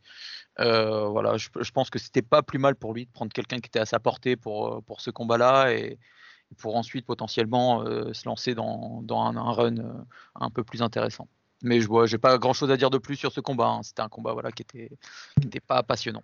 Il a bien sprawlé, il a bien laissé passer euh, la lutte, euh, il n'a pas été dominé. Enfin, je sais pas, c'est voilà, c'est un combat dans la. Il a fait le taf, ouais. Ouais, voilà, en fait, il a fait le taf. Il a fait le taf. Je pense qu'il en a conscience d'ailleurs parce qu'il n'était pas euh, des plus des plus démonstratifs et des plus excités par la perf. Tu vois, aller chercher le public et tout machin. Évidemment, si, il a remercié le public, mais mais euh, il n'a pas demandé, il n'a pas call out toute la division, tu vois. Donc je pense qu'il y a aussi euh, une envie pour lui de, revenir dans la compétition euh, de manière un poil plus sérieuse avec un combattant pour lequel tu fais un training camp aussi, quoi. Enfin, six semaines de prépa, c'est, enfin six, huit semaines de prépa même plutôt, c'est pour se préparer physiquement, mentalement, mais c'est aussi pour s'adapter à un adversaire. Donc là, quand tu as 72 heures, c'est, chaud quand même. Après, après, après, c'est pas non plus sa personnalité de, d'appeler n'importe qui. voilà, c'est vrai. justement de réserve. Ce que lui, ce lui, reproche, ce que lui avait reproché l'UFC d'ailleurs. On a vu d'autres personnages le faire assez facilement aujourd'hui. Ô combien Ô combien on, va, on va en parler dans pas longtemps. Écoute, quand, quand, je regarde la catégorie, donc je me mets là sur les, sur les bantams euh, rapidement pour, euh, avant de passer à, la suite. Euh, moi, je, le, je, le, vois craquer le top 15. après, je sais pas s'il peut trop aller plus loin, par contre. Mais quand tu sais que, que comment il s'appelle, que Cerudo est pas là pour très longtemps quand tu sais que Dominique Cruz va prendre sa retraite, quand tu sais que Pedro Munoz a 36 ans, quand tu sais que euh, Chris Gutiérrez c'est un top 15, un numéro 15 qui est atteignable, écoute. Non, mais top 15 c'est jouable, mais euh, voilà, est-ce que bon, qu'est-ce qu'il qu va faire du top 15 Est-ce qu'il va se le, il pourra pas l'encadrer quoi C'est sûr. et, pour moi ça sera top 15, mais pas, pas plus quoi. Top 10, euh, non, j'y crois pas pour le coup. C'est genre le, niveau de la KT est quand même très très dense à un certain, à partir du top 10 c'est compliqué. Donc euh, il, a il a ses qualités il a aussi ses limites. C'est un, un, bon gars mais c'est à mon avis ça ira pas plus haut que ça. Il est encore assez jeune hein, Taylor je crois hein. je crois qu'il a 31 ans hein. c'est pas c'est pas bien vieux aussi donc euh ouais mais ça va vite en vrai. Tu, ne combats pas non plus tous les trois mois donc euh pas faux. Pas faux pas faux. Va falloir va falloir marquer un peu plus les esprits peut-être outre-Manche par exemple on passe au combat suivant, les gars. C'est parti, main card. Avec euh, le combat donc de Morgan The Last Pirate contre Morgan Charrière, donc bien sûr, contre Maolo Zekini chez les featherweight. Pour le coup, tu vois, s'il y a bien un combat où je vais trouver que le match-up il est un peu dramatique, c'est bien là. Euh, parce que, euh, parce que, parce que, parce que c'était. Enfin, Zekini, tu vois, en 3 minutes, enfin en 4, 4 minutes de combat, j'ai pas vu de proposition qui me donne envie de le revoir à l'avenir, quoi. C'était. C'était c'était très compliqué. Euh, Morgan, euh, Morgan, lui, se déplaçait bien. Il a été actif. Il avait une garde assez basse quand même. Il aurait pu, enfin, tu vois, sur un meilleur boxeur, il aurait pu se faire cueillir Morgan parce que euh, il a pris, très peu de coups, mais il avait souvent les mains basses. il avait souvent, tu vois, du pas chassé, tout machin. Et ouais, je sais pas, peut-être qu'il avait besoin de se détendre. Hein. mais mais je l'ai trouvé, j'ai trouvé qu'il mettait un peu en péril son menton. Bon, tant mieux pour lui. Il se déplace très bien. Il n'a pas été touché. Mais euh, bah, qu'est-ce qui, quelqu'un veut peut-être raconter le combat? Parce que je l'ai fait à chaque fois depuis le début là. Quelqu'un, euh, Enzo peut-être, tu veux raconter un peu ce que tu as, ce que as vu? Ou Lionel, peu importe. Hein. Non, non, mais c'est un, un, combat qui est assez rapide de toute façon. Moi, euh, j'ai trouvé Morgan très détendu, genre vraiment. Euh, pour le coup, euh, contrairement à toi, non, je, je vais pas vanter Zekini, mais je vais, euh, j'ai trouvé vraiment la perf de Morgan très bonne. Euh, c'était un mec mmh. sur lequel j'étais très sceptique Et euh, voilà, j'ai trouvé sa perf très bonne. Il a été, comme je disais, il était détendu. Il était très bon sur. Euh, tu sens qu'il a cherché le contre euh, assez rapidement. Il a été très bon sur les contres. Il avait peut-être les mains basses aussi pour ça, pour forcer l'adversaire à, à, avancer et lui à contrer derrière. Et très rapidement, il a pris l'ascendant. Le KO est très beau, vraiment coup au corps, middle, d'une propreté assez, assez magistrale. Il, il a l'instinct du finisher derrière. Non, c'est pour moi c'est une très belle perf. Ok, l'adversaire était clairement pas au niveau, mais c'est son premier combat à l'UFC. ok, c'est très mis en avant parce qu'il est français, parce que voilà, mais sinon ça serait le premier combat de n'importe qui, ce serait une belle perf et puis on, voilà, on passera à la suite.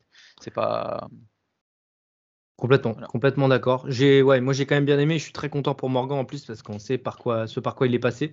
Donc, et évidemment très content, très content pour lui. Et puis, de finir comme il a fini, donc sur un enchaînement de kicks, hein, pour celles et ceux peut-être qui n'ont pas écouté euh, le, l'UFC, enfin qui n'ont pas regardé pardon l'UFC Paris, qui écoutent le podcast, euh, euh, ou ceux qui ont envie de se replonger dans les souvenirs du combat, voilà, c'est surtout sur des middle kicks qu'il a fait la différence. Et il y a un front kick avec le, bout des orteils en fait qui s'insère entre deux lignes abdominales, et là ça coupe les vivres et, ça extermine le, corps de Zekini qui était déjà en danger, qu'il y a un middle kick qui passe très bien, il en envoie trois de suite après Morgan, et tu vois que Zekini commence à faire des pas chassés tout autour de la cage pour récupérer un peu d'énergie et s'éloigner le maximum de, Morgan. Et sur la première phase où ça se rapproche, il envoie ce front kick qui, qui, qui, lui, qui lui tue le ventre, tout simplement. Et je trouve que ça fait partie des chaos type intelligent. C'est-à-dire que c'est pas sur une phase de stand-up où on contre euh, un truc de barbare est arrivé et ça a exterminé Zekini. Je trouve que pour Morgan, c'est aussi une belle manière de de, de, de, proposer un autre genre de chaos et je trouve que ça, ça s'exporte bien. Et ouais, non, non, c'était bien taffé. Il a, il, a aussi bien bossé en jab euh, au début de combat. Il touchait très bien. Bon, c'est vrai que Zekini, on dirait qu'il avait un aimant à jab sur, sur la tête, mais, mais c'était vraiment, euh, j'ai trouvé ça bien taffé. Derrière, il a, je pense que c'est une performance qui peut aussi marquer euh, dans les instances de l'UFC, euh, même si, voilà, à mon avis, ça sera pas si relativisé que ça. C'est un mec qui a une personnalité, c'est un mec qui a le derrière, il, bon, sa célébration est un peu tout en, c'est très extravagant, voilà, c'est too much. Mais je pense que le côté too much, il est aussi très vu par nous qui suivons l'UFC le, avec cet œil français, etc. Mais peut-être du côté américain, au final, ça sera peut-être apprécié, je ne sais pas. Lionel, toi, cette, euh, cette célébration euh, de, la, de, de, de, Hit et de, du dernier Samouraï en même temps, ça t'a plu? Ah ouais, mitrailleuse et sabre. Euh, Il est armé. Et il y a, y a, des gens pour qui trop n'est jamais assez, et Morgan fait partie de ces gens-là. Donc euh, voilà, tout était spectaculaire dans ce qu'il a proposé dans et hors de la cage. Moi, j'aurais tendance à, être, euh, à être de l'avis d'Enzo, même si le combat duré beaucoup moins longtemps, paradoxalement. Euh, mais j'ai trouvé que ce qu'a proposé l'Italien, moi, m'a plus plu que ce qu'a proposé euh, l'Irlandais contre Lapillus. Ok, bon, bah, euh, Lapillus qui est. Enfin, après, voilà, c'est vraiment une question de ressenti. Hein. mais euh, peut-être parce que aussi le, le, niveau entre les deux était peut-être moindre. Mais autant Louran, c'était vraiment hyper monolithique ou quoi, autant Zucchini, on a senti qu'il y avait au moins une envie peut-être de proposer une ébauche euh, qui n'est pas allé bien loin parce que bah, justement Morgan l'a tout de suite, euh, euh, il l'a tué dans l'œuf. Voilà, il a tué toute vérité dans l'œuf et c'est ce qu'il pouvait faire de mieux. Voilà. Est-ce que l'opposition était, était vraiment du haut niveau? Non, clairement, mais comme vient de le dire Enzo, tu veux t'imposer, tu veux qu'on parle de toi, tu fais ce genre de performance. Voilà. Pour, pour moi, lui, c'était, c'est vraiment l'un des grands vainqueurs de la soirée. Euh, est-ce que ça veut dire énormément de choses d'un point de vue sportif, légitimité? C'est même pas ça l'important, en fait. Premier, premier combat à l'UFC, euh, chaos spectaculaire, premier round, euh, célébration gênante, mais néanmoins célébration quand même, qui se fait. Il a fait ses traductions lui-même. Hein, je n'ai rien compris quand il parlait anglais. Je n'ai rien compris à ce qu'il a dit. Je, je, sais, je tendais l'oreille, je comprenais pas. Le traducteur voulait prendre le relais, il a dit non, non, c'est moi ah qui ouais. fais. Et, et je sais pas, vous avez vu, Bisbee, était interloqué. Tu sentais qu'il comprenait rien, mais il osait pas dire, donc il passait la parole à l'interprète. Enfin, c'était. Euh, mais c'est un personnage. Un, anglais, un londonien qui doit se plaindre de pas comprendre de l'anglais, euh, doucement. Hein. parce que, parce que son accent a coupé au couteau, là, euh, c'est compliqué aussi, hein, des fois, Bisping. Hein. C'est le premier le combattant pire. de la soirée à, à tracer sa route vers le titre. Il y en aura d'autres derrière, mais euh, on est sur le premier. euh, si, Ouais. si tous ceux qui ont annoncé qu'ils vont être champions euh, le sont, on, on aura beaucoup de Français champions. C'est Ouais. Après, bon, bah voilà, il a gagné au premier round. Il avait dit dans, dans, dans le, dans le RMC Fighter Club, par exemple, qu'il voulait prendre son temps. Il s'est un peu emballé. Écoute, je pense que. enfin, on a non, mais c'est l'émotion, hein, Ouais, puis c'est surtout, c'est si un émotionnel aussi, tu vois. Et, euh, et je peux pas lui en vouloir. Nora Cornell, tout à l'heure, c'est pareil, elle, elle arrivait même pas trop à parler. Enfin, c'est des combats très importants et c'est une soirée très importante pour ces gens-là, tu vois. Donc, euh, moi, je lui en veux pas, Morgan, tu vois, on en rigole un peu, mais moi, je lui en veux pas qu'il ait fait tout Non, ces mais trucs-là. clairement, pareil, C'est- pas- pas, c'est pas- pas très grave, c'est un peu drôle, mais c'est pas très grave. Et encore, Ouais. et comme je disais, je pense même pas que ça soit si handicapant que ça. euh, je pense euh, du côté de l'UFC, au final, ils sont plutôt, ils sont même plutôt contents. Ouais, voilà, c'est ça. ça, fait, ça, fait, ça fait un gif pour la soirée pour dire il a gagné. et Voilà, ils sont contents. C'est c'est cool, tu vois. Non, mais surtout, surtout de podcast en podcast, on se plaint euh, non sans raison des gens qui jouent un rôle, euh, qui endossent une personnalité qui n'est pas la leur. Lui, je pense que c'est vraiment lui. C'est vraiment lui dans, son, dans ses excès, dans son enthousiasme juvénile. Euh, il est comme ça. Voilà. Moi, c'est moi, j'y j'y suis sensible à ces gens-là, moi. Non, mais Mais c'est vrai. grand bien te fasse. C'est vrai, c'est vrai. je- je- enfin, quand ils perdent, je suis empa- quand ils perdent, je suis empathique, et quand je suis, quand ils gagnent, je suis heureux pour eux. Donc, euh, tu sais, euh, c'est notre histoire commune. Qu'est-ce que tu veux que je te dise? C'est pas grave. Ah, en tout cas, c'est une belle victoire de notre euh, cher Morgan, Morgan Charrière, pardon, chez les featherweight. Pareil, vous, en, un mot là, euh, moi typiquement, c'est ce que je disais juste après le combat, j'ai besoin de voir un autre combat pour savoir où je pourrais le situer. Pour Ah ouais, non, c'est beaucoup trop tôt, là. C'est- c'est beaucoup trop tôt, ouais. On peut on peut pas se baser sur ce combat uniquement. euh, on connaît même pas vraiment le niveau de l'opposition. Si je me base sur tout ce que j'ai vu de, de Morgan jusque là, je serais encore assez sceptique euh, pour la suite. Et euh, voilà, de là à le voir rentrer dans les rankings, on n'y est pas encore. Mais euh, ouais, encore. Bah déjà, sa perf va, va l'amener vers, vers un ou deux autres combats supplémentaires. Donc ça, c'est déjà bien. Et on, on verra par la suite. Ça sert à rien de parler vraiment classement. Là. Lui, Ouais, c'est un petit Non, peu emballé à parler de titres. Mais euh, nous, déjà, on va, on va rester un petit peu, un petit peu lucide. C'est notre rôle. C'est pour ça, pour ça qu'on nous écoute, je. Allez, on passe sur l'autre combat qui donc n'était pas censé euh, se produire ainsi. hein. C'était normalement William Gomis contre, euh, contre je ne sais même plus qui d'ailleurs, Lucas Almeida si je dis pas de bêtises, et Yanis Gemouri contre Ka- Caroline Laf- Lafrane. Euh, bon, au final, ça a été William Gomis contre Yanis Gemouri, euh, le MMA Factory contre euh, le, je sais plus boxe. Putain, je pars dans des trucs des fois, je, je me rappelle même plus, mais euh, bref, euh, le Lyonnais en tout cas, Gemouri. Euh, deux combattants qui, au final, nous ont proposé un énorme volume de kicks. Putain, qu'est-ce que ça a kické, sans déconner. C'est, euh, c'était assez impressionnant. Euh, j'ai, entre guillemets un peu ce combat en horreur parce que j'ai vu beaucoup d'oblique kick et j'arrive pas à regarder ça. C'est, pour moi, c'est, horrible à voir, mais c'est lié à mon passif, euh, lié à mon genou aussi. hein, mais mais euh, quand on voit les dégâts que ça peut occasionner, je pense notamment à Bukoskas par exemple, Roundtree lui a exterminé le genou avec un oblique kick. C'est un coup qui, de mon point de vue en tout cas, ne devrait pas exister. Non, ça Par pourrait la être interdit. ouais. Par la dangerosité qui, que, que ça apporte, c'est terrible ce que, ça peut, ce que ça peut occasionner. On se rappelle de ce qu'avait fait euh, John Jones sur euh, Rashad Evans aussi, si je dis pas de bêtises, où euh, le mec il a encore. Non, c'est sur Anthony Johnson, je crois, où le mec a encore mal au genou aujourd'hui. quoi. Enfin, ça n'a pas de sens. euh, bref. Alors. John Jones n'a jamais pris Anthony Johnson. Non, c'est pas Anthony Johnson, putain, je me rappelle. non, Il a, il a évité soigneusement Anthony Johnson toute sa Ouais, non, non, mais euh, puis de toute façon, bah, Anthony Johnson, il va avoir du mal à avoir euh, encore mal au genou, le pauvre. enfin, il, c'est sûr. il nous a quittés, donc euh, voilà. Mais euh, non, putain, c'était, je, je crois que c'est Rashad Evans. C'est c'est Evans, il me semble. Ouais, le- Ouais, c'est ça, le mec a encore mal au genou aujourd'hui, des, des- des traces de ce combat-là. Enfin, c'est, c'est, c'est, c'est quand même n'importe quoi. Mais bref, les low kicks, ça peut fracasser aussi. Enfin bref, voilà, c'est, c'est un, c'est un débat qu'on pourra peut-être avoir un jour. Euh, on a vu, Lionel, je vais te lancer toi en, en peut-être dessus et après Enzo. On a vu que euh, si le combat était entre un bantam et un feather, c'était pas pour rien parce que Gomis il avait un avantage de taille, de physique et au final le fait que Gemouri ne cut pas euh, ne suffit pas, n'a pas suffi à compenser ce, déficit qu'il avait avant même de rentrer dans la cage en fait quoi. Gomis est un featherweight naturel et Gemouri est un bantamweight naturel quoi. Euh, c'est un featherweight qui doit cutter beaucoup en plus. hein. Ouais, Parce que tu vois le morceau que c'est. Euh, Gemouri, déjà, juste entre parenthèses, je vois pas dans quel univers il avait pensé pouvoir cutter en bantam, parce que tu vois le morceau que c'est aussi, et faut-il que Gomis soit vraiment hors norme pour être encore plus balèze que lui?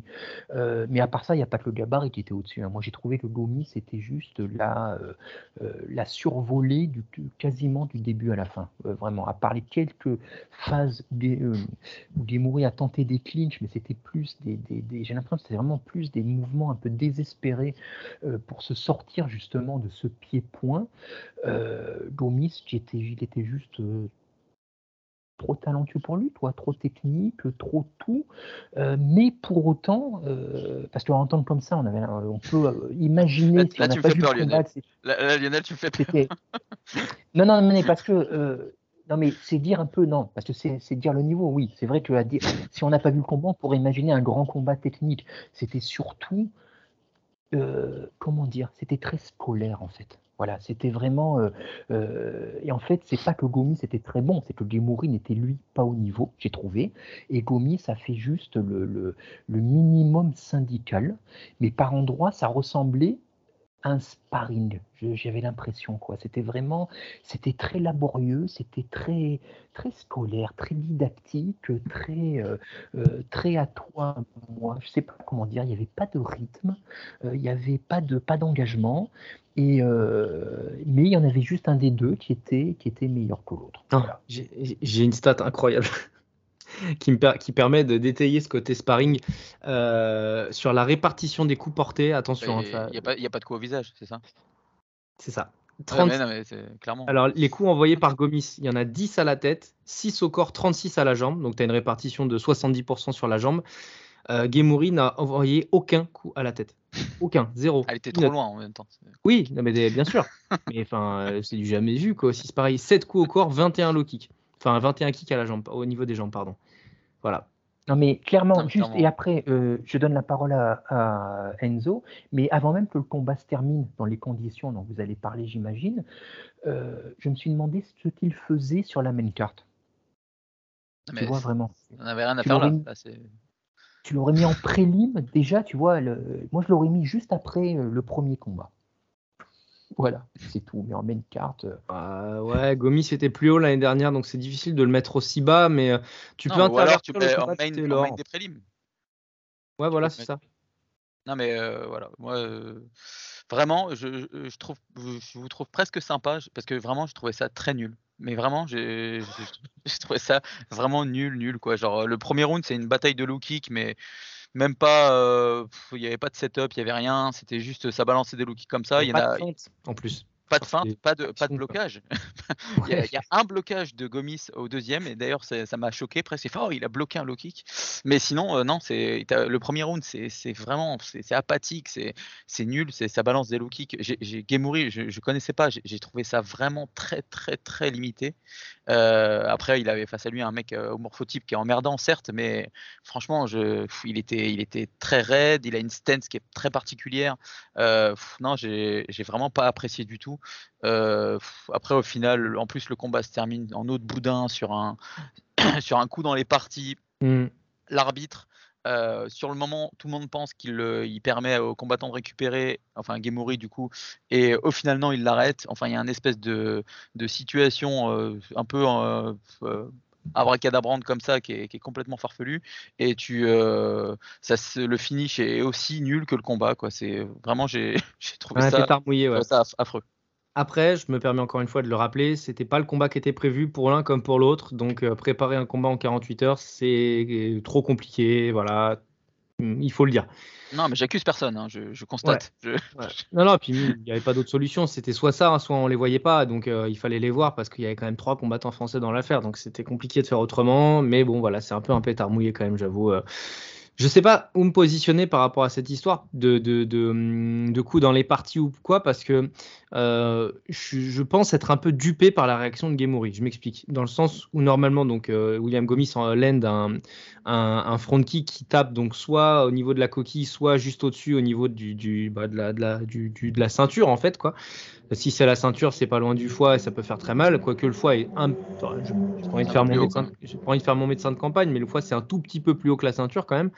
Euh, donc voilà et la réaction de Gemori plaide pour un coup dans les parties, mais quand Loïc Pora il arrête le combat, euh, t'as l'impression qu'il a plus mal du tout, quoi.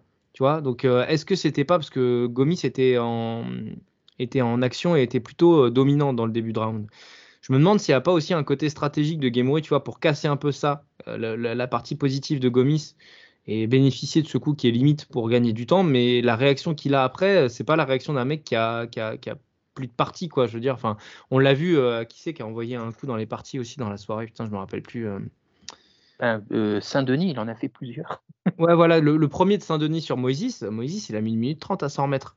Et vu la puissance avec laquelle Gomis avait envoyé son, son coup, normalement, tu vois, tu as, as, vraiment mal, quoi. Donc, je sais pas, euh, il y, a un euh, concert d'erreurs de toute façon. Il y a qui est il y a Pora qui va pas regarder la vidéo. Enfin, c'est l'arbitre, moi, le problème, euh, principalement. Parce qu'en fait, soit tu laisses le combat se dérouler et donc peut-être Gomis le finit et donc tu estimes qu'il n'y a pas de coup dans les parties, soit tu laisses le temps de récupérer parce que c'est un coup dans les parties. Là, il y a eu un espèce d'entre-deux qui était très gênant. Il l'a arrêté sur ce coup, en fait. Mm. on aurait dit qu'il avait envie de le compter, mais ah bah non, on compte pas, on est en MMA.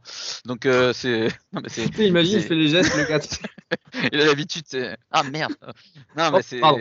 Ça, trouvais ça aberrant en fait. Il y, y, a un vrai, il y a un vrai souci à ce niveau-là. Après que que Gemori ait, voulu jouer peut-être sur ce, ce faux coup dans les parties, je, je, ne sais pas, mais en tout cas, je pense pas qu'il était, euh, je pense qu'il était complètement en, faculté de continuer le combat. Euh, c'était, on n'était pas sur un coup au foie qui, qui, qui l'avait arrêté, quoi. C'est, ou alors à la limite, tu laisses Gomis euh, enchaîner, finir et t'arrêtes le combat quelques secondes après. Je sais pas.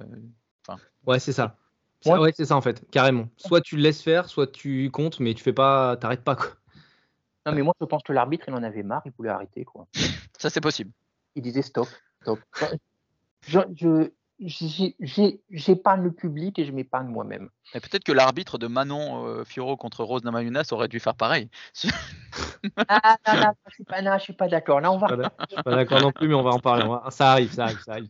Tu, nous teases, tu nous teases un désaccord. À la limite, tu aurais pu dire pour le tout premier combat de la soirée, là, on aurait pu, mais. Euh, ah, quand même. Euh, bah, toujours est-il voilà, que c'est un combat sur lequel on n'a pas, on pas grand-chose à dire de, de plus. Combat suivant, les amis, avec Volkanos Demir contre Bogdan Guskov. Clément, il part en fou rien qu'à l'annonce du combat. Euh, pour le coup, en plus, c'était vraiment pas le, le, truc le plus ridicule. Non, non, mais en plus, le pire, c'est ça. C'est que, euh, en fait, je rigole parce que je vois la photo de Guskov qui, enfin, je sais pas, c'est un, un, un, physique tellement particulier. Euh, et, en plus, parce que je sais qu'avec Lionel, on n'est pas d'accord, parce qu'on en a déjà parlé, et je sais que ça va me faire rire à l'avance, en fait. Donc voilà, on va en parler. Le numéro 9, donc, contre un Unranked Kid, qui était au MMA Series avant, une organisation que je ne connais même pas. Euh, le Suisse contre l'Ouzbek, en l'occurrence. Je la connais. Ça donne pas envie de la connaître d'ailleurs. La Moi, sans la connaître, je... moi, sans la connaître, je peux te la décrire. C'est des Russes torse nu bourrés à la vodka qui se tapent dessus dans la neige. Dans du foin, dans du foin, euh, Lionel. Et le foin, du coup, a une identité. Il est en 0,31 en carrière. bah, honnêtement, la prochaine fois, je préfère voir le foin combattre. ah putain, c'était quelque chose quand même. Euh, en tout cas, voilà. 14 euh, victoires de défaite pour Gouskov avant le combat. Que définition, comme l'a très bien dit notre cher euh, extraordinaire Chris Reinhardt. 12 victoires par KO, 2 victoires par soumission. Il avait donc face à lui Volcan, Volcanos Demir, le presque francophone en fait, hein, parce que voilà, il, combat au All-Star, je crois que c'est en Suède, bah, dans la team Ramzat. mais voilà, il est. Hein? Il est suisse, non? Oui, il est suisse, mais euh, il, il, est, il, a une affiliation française par la. il est complètement francophone. Voilà, francophonie, voilà, c'est ça. Et euh, quand le mot me vient pas, je pars. Donc je non, parce que tu as dit presque francophone. il, est, totalement. Il est totalement. Merci. Merci, merci. Euh, toujours est-il que, écoute, je vais citer Arnaud dans la preview. Il dit, ouvrez les guillemets, il y a quand même un monde où Gouskos, c'est une fraude. bon, il s'avère dans le multiverse, on est dans ce monde-là, je crois. Hein. la vache. Toujours est-il que je ne monterai pas dans la cage avec Bogdan Gouskov, évidemment, je vais me faire terrasser. Mais euh, toujours est-il que moi, je prends une tangente que peut-être vous n'allez pas prendre, mais j'ai beaucoup apprécié ce qu'a fait Osdemir, parce qu'il y a gagné et gagné. Il y a gagné euh, parce que l'autre est nul et que c'est une fraude et euh, parce que je t'envoie un coup en contre et je te couche. Mais il a gagné comme l'a fait Osdemir. J'ai trouvé qu'il avait bien gagné parce que euh, dans ses derniers combats, c'était des combats tactiques, lâches, pour certains chiants.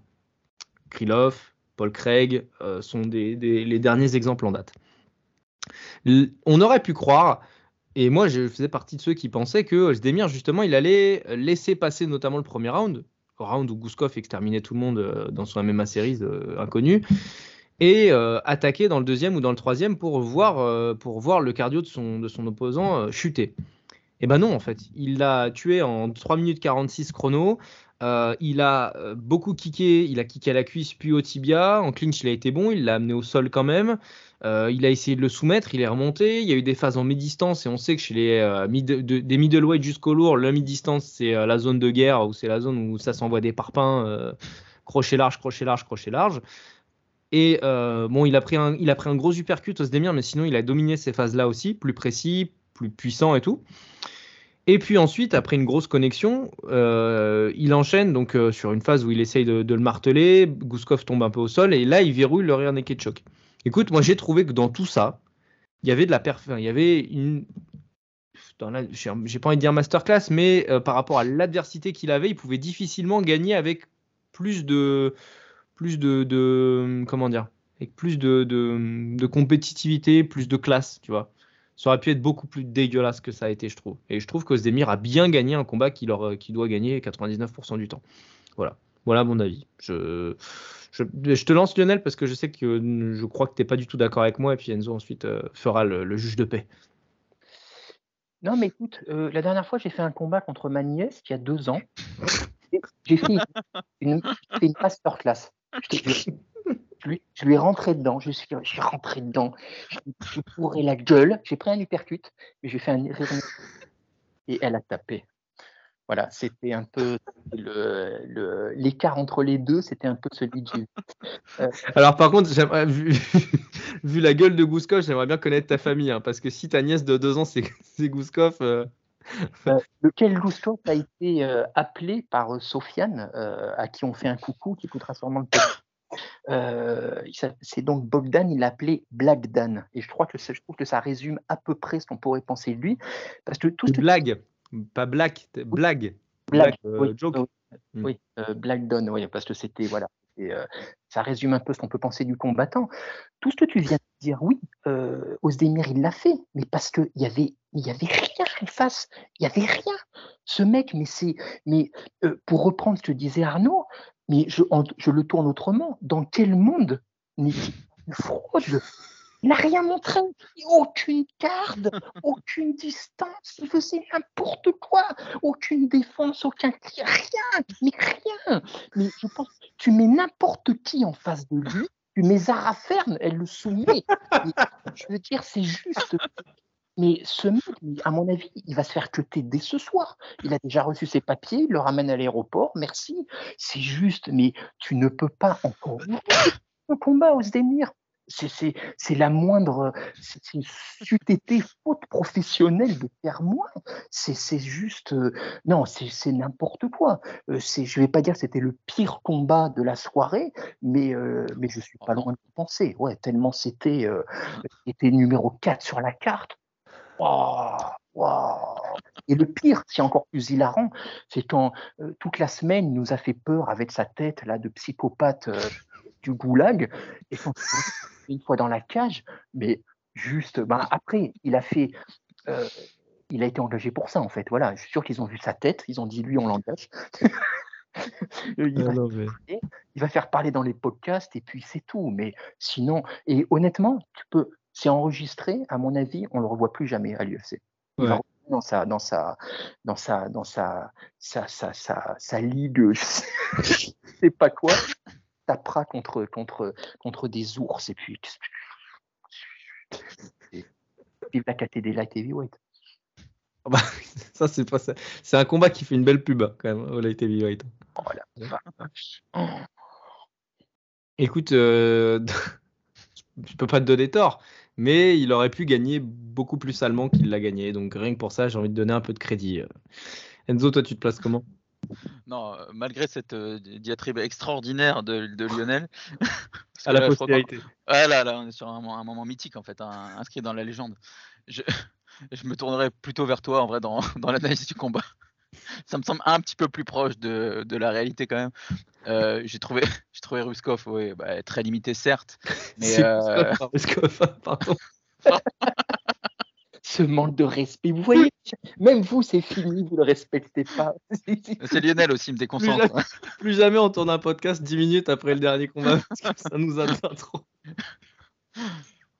non, mais il était, il certes, euh, il était certes pas extraordinaire du tout, mais, euh, mais par contre, ouais, je, je noterai quand même la perf euh, de, de Volcan qui, qui a été, euh, qui a été parfait dans, dans tous les secteurs. Et tu parlais de la mi-distance justement, et je trouve qu'il a, il a un crochet gauche qui est, qui est, qui est, qui est magnifique, euh, très pur, et il l'a, il l'a connecté avec plusieurs fois. euh.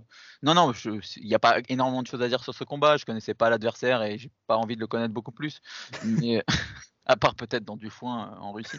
Mais, mais sinon, c'est une très belle perf pour moi. euh, Le, il, il- se remet, je, je dirais pas qu'il se remet dans les dans les conversations, mais au moins ça, ça, il remonte doucement la pente parce que c'est un mec qui est passé par des étapes qui étaient quand même très difficiles. Tout à fait d'accord. Tout à fait d'accord. J'ai envie de te laisser le mot de la fin sur ce combat, Lionel, parce que tu nous as tellement régalé que. Euh, Si, attends, en termes de comparaison aussi, euh, en termes de, de, de rename, euh, je sais plus qui, a- qui, qui m'a l'a envoyé, mais c'est euh, Anthony Smith dans La Revanche des Sith. Du coup, c'est Anthony Sith. Et j'ai trouvé ça hilarant parce que le regard de Gouskov fait très euh, Sith dans Star Wars. Voilà. Euh, J'avoue, tu lui mets une capuche noire, euh, bah oui, c'est parti. hein. bah oui, en fait, hyper crédible. Mais le problème, c'est que les sites, ils sont pas très forts à la bagarre, quoi. C'est en général, Bah, ils ont ouais. des sabres et des pouvoirs, mais sinon. C'est pour ça qu'il peut jouer dans le prochain Star Wars, en fait. Typiquement. Peut-être qu'avec un sabre, il est meilleur. On sait jamais. Allez, combat suivant. Le coco main de la soirée entre Benoît Saint-Denis et Thiago Moises euh, chez les lightweight, euh, euh, chez les moins de 70 en l'occurrence, enfin moins 71 pardon. On a euh, bon, on avait euh, Benoît qui combattait il y a deux mois à peine contre contre Ismaël Bonfim qui gagne euh, magnifique, euh, Gabriel et qui gagne euh, magnifiquement bien euh, à la fin du premier round, tout ça très bien. Il voulait être à l'UFC Paris, il est à l'UFC Paris. J'ai beaucoup euh, raconté les combats jusqu'à présent. Qui est-ce qui veut se lancer un peu dans le, récit et dans ce qu'il a ressenti du, combat de, BSD Je prendrai le relais ensuite. euh, qui, qui se sent de commencer, les gars, sur euh, l'explication un peu de, de ce qui s'est passé, Lionel, Enzo? Vas-y, vas-y Enzo. Euh, bah écoute, euh, c'est clairement le, combat de, la soirée. Je pense que ça, ça va être euh, assez unanime. Euh, T'as un Benoît Saint-Denis qui, est parti euh, tambour battant on sent qu'il n'était pas venu pour déconner. Il est parti à la guerre tout de suite. Il y avait un différentiel de gabarit qui était assez, euh, important quand même. Enfin Saint-Denis, il est quand même, énorme, euh, pour la KT et il s'est retrouvé à, marcher assez rapidement sur, euh, sur Moises. Euh, il a essayé très, très, belle, très belle qualité de kick. Il avait déjà montré ça contre, contre mais là, euh, je trouve qu'il il s'améliore euh, à chaque fois sur, euh, sur cet aspect du, combat. Il a aussi cherché pas mal les phases de clinch, il l'a amené au sol, il a été très complet. Franchement, j'ai trouvé la perf de, de Saint-Denis assez admirable dans l'ensemble parce que vraiment, il a fait preuve d'une volonté vraiment inatteignable. Il, il, il a, il, a, il a jamais arrêté, il n'a pas arrêté une seule seconde. Il a, évidemment montré quelques failles dans son jeu, et notamment en défense, parce qu'il s'est fait toucher plusieurs fois sur des contres.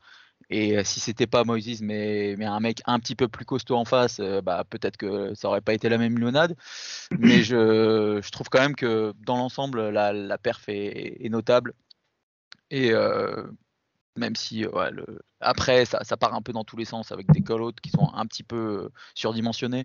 Mais euh, je On trouve que la sur- le combat, il a, il a quand même, euh, il, il a été, il a été pas parfait, mais, mais il a été, il a été en tout cas pas loin. Il a été très bien, voilà, vraiment. C'est une très très bonne perf. Lionel Euh, ouais, ouais, non, mais ce, bah, Enzo a tout dit, hein, vraiment très bonne perf. Euh, bah, de toute façon, on l'avait dit avant, hein, clairement, c'est un step. Euh, S'il le passait, et plus encore avec la manière, là, vraiment, il envoyait un signal, c'est ce qu'il a fait. Voilà, clairement, il a fait ce qu'il fallait. Euh, euh, Enzo, tu parlais des, des, des, euh, des kits qu'il envoyait. euh, il est gros pour la KT, clairement, et en plus, il a de la puissance, ça se sent. Moi, ça m'avait choqué contre Bonfim, mais là, encore ce soir, on l'a vu. Quand il tape les mecs en face, on les voit grimacer. On voit vraiment que ça les touche. Il y a un impact. Tu sens que ça fait vraiment, ça les touche à l'intérieur, si je puis dire, et ça les, ça les impacte durement, pas forcément sur le, sur le coup, mais même après le coup. Et du coup, il les fait reculer comme ça. Il est très agressif, presque trop généreux d'ailleurs. On va peut-être, j'imagine, parler après euh, éventuel match-up à venir parce qu'il se découvre beaucoup. Il prend pas mal de coups, donc il a un menton. Pour l'instant, ça passe. Euh, et donc, euh, bah voilà, de toute façon, pour l'instant, ça passe, donc il n'y a rien à dire. Hein. Il, est, il, est, il est dans son bon droit, j'ai envie de dire. Et puis, bah voilà, on parlait de, on parlait de Morgan qui a fait une, performance spectaculaire. Bah lui, c'est un peu la même chose. J'ai l'impression qu'il a envoyé vraiment le bon signal à l'UFC, à la catégorie. on le voit maintenant rentrer dans un top 15. Euh, franchement, je pense qu'il a le niveau, on en parlait peu preview, euh, pour, juste il a montré ce soir et la dernière fois, je pense vraiment du, top 10 à 15, je pense qu'il a vraiment sa place il a de quoi euh, inquiéter. Voilà, vraiment. je ne sais plus qui disait dans la conversation, si c'était toi Enzo ou quelqu'un d'autre, que euh, les gens allaient commencer à l'éviter maintenant, parce que clairement, ça se sent, c'est un, ça peut être un merdier. Après, il a aussi montré quelques failles. Voilà, euh, il s'ouvre beaucoup, je trouve. Il a un jeu qui est très ouvert, très ouvert. Pour l'instant, ça passe parce que c'est quand il va commencer à rentrer dans une face à dégâts euh, et cette KT n'en manque pas, qui frappent, mais qui en plus sont précis, qui sont techniques ce sera peut-être pas pareil. Voilà, peut-être qu'il va devoir faire évoluer son game. Et là, c'est toi, Clément, je crois, qui posait la question. En est-il capable? Voilà, ça, je sais pas, c'est la question. Bah, en, vérité, euh, moi, ce combat-là, je l'ai beaucoup aimé, comme tout le monde, parce qu'il y a la victoire, parce qu'il y a euh, ce qui s'est passé aussi à l'intérieur de la cage, où euh, on a vu beaucoup de similitudes par rapport au combat contre Bonfim, avec tous ces middle kicks et ces low kicks intérieurs qui sont extrêmement bien envoyés et qui sont d'une puissance complètement folle, et qui sont en plus très précis parce qu'ils tapent toujours au même endroit.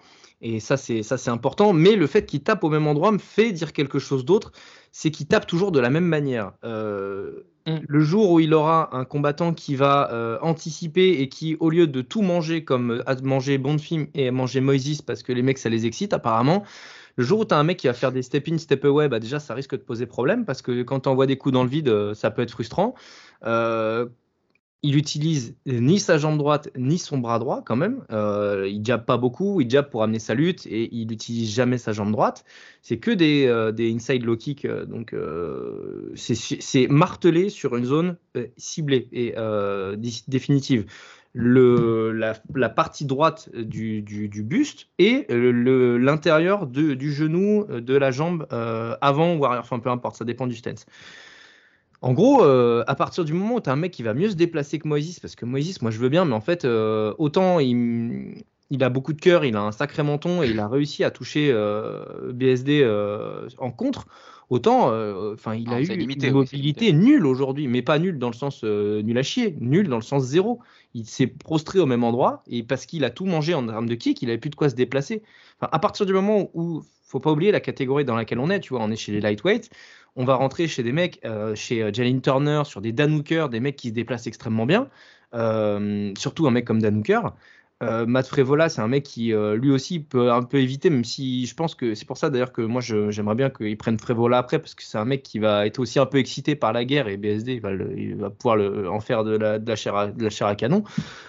Mais à partir du moment où ça va rentrer dans de la compétitivité, où des mecs vont set up ça et pas tout manger un peu connement, bah, ça risque de se compliquer parce que j'ai l'impression que quand ça se passe dans cette configuration-là, BSD est injouable et ça donne lieu à des performances telles qu'on l'a vu aujourd'hui où euh, le mec, bah, en fait, on voit que les bons côtés. Hyper puissant, hyper dynamique, ses coups il marquent. Du, volume, du volume de malade. Hein, Puis un volume de, un volume mais complètement, complètement barge. Donc un cardio et tout machin. On voit les deux derniers combats de BSD à deux mois d'intervalle nous marque parce que c'est la même issue et parce que euh, ce que nous donnent les combattants adverses, c'est la même chose.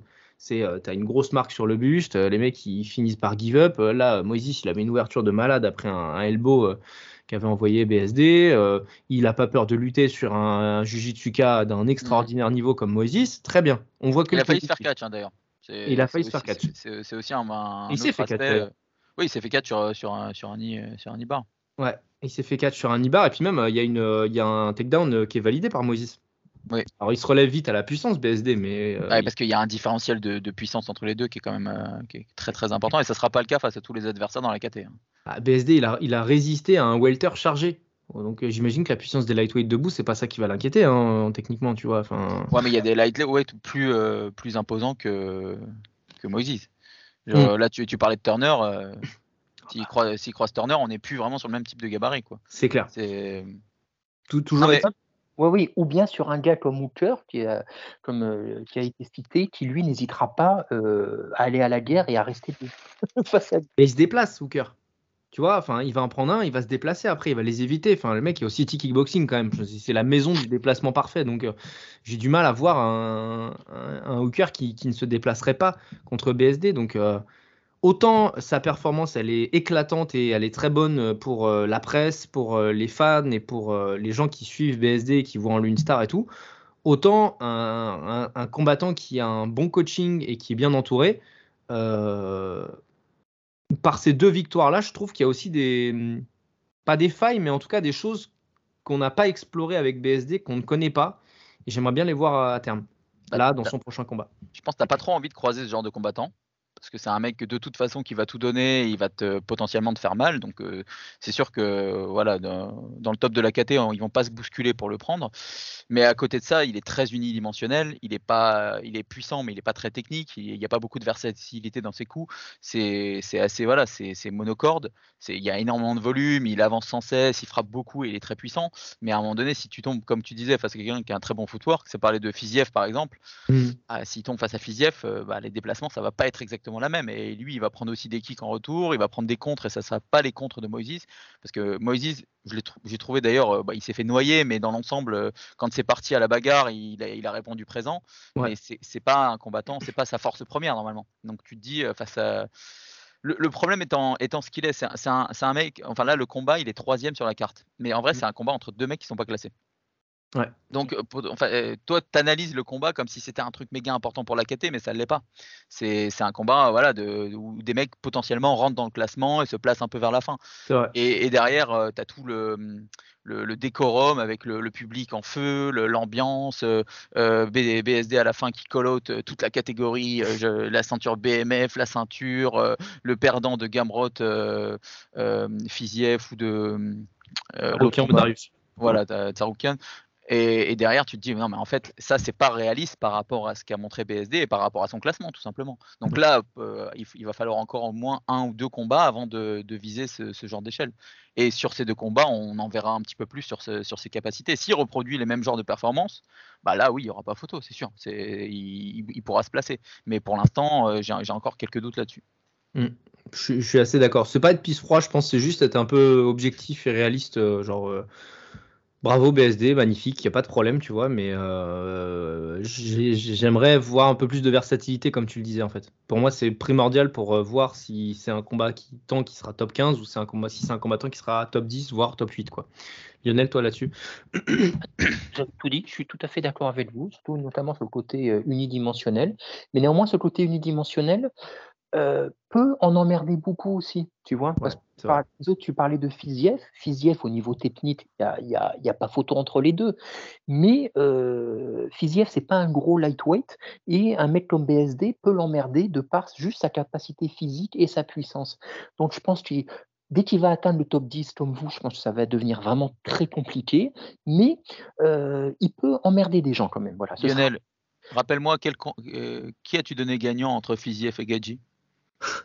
Euh, euh, euh, je- je- qui êtes-vous, monsieur? Non, mais parce que tu, par- tu parlais justement de combattants puissants, et etc. Gadji, ça se place, quoi. C'est C'est vrai. Ah oui, c'est encore au-dessus de BSD, quoi. voilà, c'est- difficilement, euh, difficilement atteignable à ce niveau-là. Et on a vu la performance de Fiziev qui, qui peut être donnée au gagnant ou perdant, c'est pas, pas la question, mais en tout cas qui a fait même contre Gadji un 3 rounds très très respectable. Oui, vrai. non, non, c'est vrai, c'est vrai, c'est vrai. Non, non, mais tu as tout à fait raison. Mais si tu veux, c'est quand même le genre de combattant, je pense, euh, qui pourra être potentiellement chiant. Voilà. Ah, mais ça, je suis d'accord avec toi à 100%. Complètement. Mais il y en a un, euh, Fiziev, le truc c'est que lui aussi, euh, il va savoir éviter les kicks, déjà. Ce que n'a pas fait Moïse, c'est ce que n'a pas fait Bonfim. Et puis euh, lui, euh, si BSD il, va, il part en lutte euh, et qu'il le coince contre la cage, euh, Fiziev ça va l'exciter parce que ça ressemble à du clinch de, de moi. Il va pouvoir envoyer des coups de genoux et là où pour le coup il sera largement dominant Fiziev. Donc euh, ça me paraît un peu prématuré encore pour l'instant. Non, mais on n'est pas, on n'est pas là-dessus. Et je pense que Fiziev n'a aucun intérêt à prendre BSD. Et Bah oui. Lui, il est call out, il peut call out qui veut, hein, mais à un moment donné, les mecs, ils regardent pas vers le bas à ce point, quoi. Avant- Tiens, si je prenais un top 15, c'est, bah non, c'est. Non, non, mais puis même euh, Fiziev, avant de perdre contre Gedji, on disait que c'était le seul qui pouvait s'intercaler entre Poirier, Chandler, machin truc, tout ça, pour aller chercher le titre derrière. Donc tu vas pas lui donner un unranked, ça, ça n'a Mais aucun même sens. si le mec il perd contre Gamrot, là, bah, je pense qu'il Ouais, visera, il, il visera pas aussi bas que BSD. Pas Mm, tout de suite non, en c'est tout vrai. cas. c'est- vrai, c'est vrai, c'est vrai. vrai. Gamrot aussi, euh, gros. euh, Enfin, pour le coup, aussi gros client en merde pour BSD. hein. On est sur un profil qu'il a pas Large. du tout pris. C'est là, on a vu, il s'est, fait emmener au sol par Moïse. Euh, bah, Gamrot, euh, il y a moyen qu'il l'emmène plus d'une fois, quoi. Et il l'emmènera, c'est sûr. En plus, il a un menton de, de, de, de fracasser du bulbe en plus, euh, Gamrod. Donc, euh, ça peut être un match-up très chiant pour BSD, en effet. En tout cas, euh, belle victoire évidemment euh, de BSD avec euh, toute la classe qui s'en impose. Combat suivant, le combat tant attendu, j'ai envie de dire, notamment bah, par, par beaucoup et notamment par nous, étant donné qu'on a interviewé Manon et qu'on a interviewé son coach, Adric Cassata. Des interviews que je vous conseille de réécouter à froid aussi après le combat. Ça peut être intéressant d'en- savoir un peu plus. Bah, Manon, donc euh, Manon Fiorot contre Rose Namajunas hein, chez, les, chez, les, euh, chez les flyweight en l'occurrence. euh, Rose qui montait de catégorie, qui devait donc prendre 5 kilos par rapport à avant. Moi, je vais pas vous mentir, je suis un peu déçu du combat. Voilà. Je mets les pieds dans le plat tout de suite. Je pense que je suis pas le seul. parce que j'ai l'avantage qu'on avait dans ce combat-là, c'est qu'on a, enfin dans cette soirée-là, c'est qu'on avait les micros proches du, des coachs et j'ai entendu Aldric Cassata prononcer quasiment tout le combat les mêmes consignes euh, monte ta garde, euh, feinte et attaque. Euh, fais-en plus. Et quand tu répètes tout le temps la même chose pendant un combat, à mon avis, ça veut dire quelque chose. Ça veut dire que ça satisfait pas tes attentes.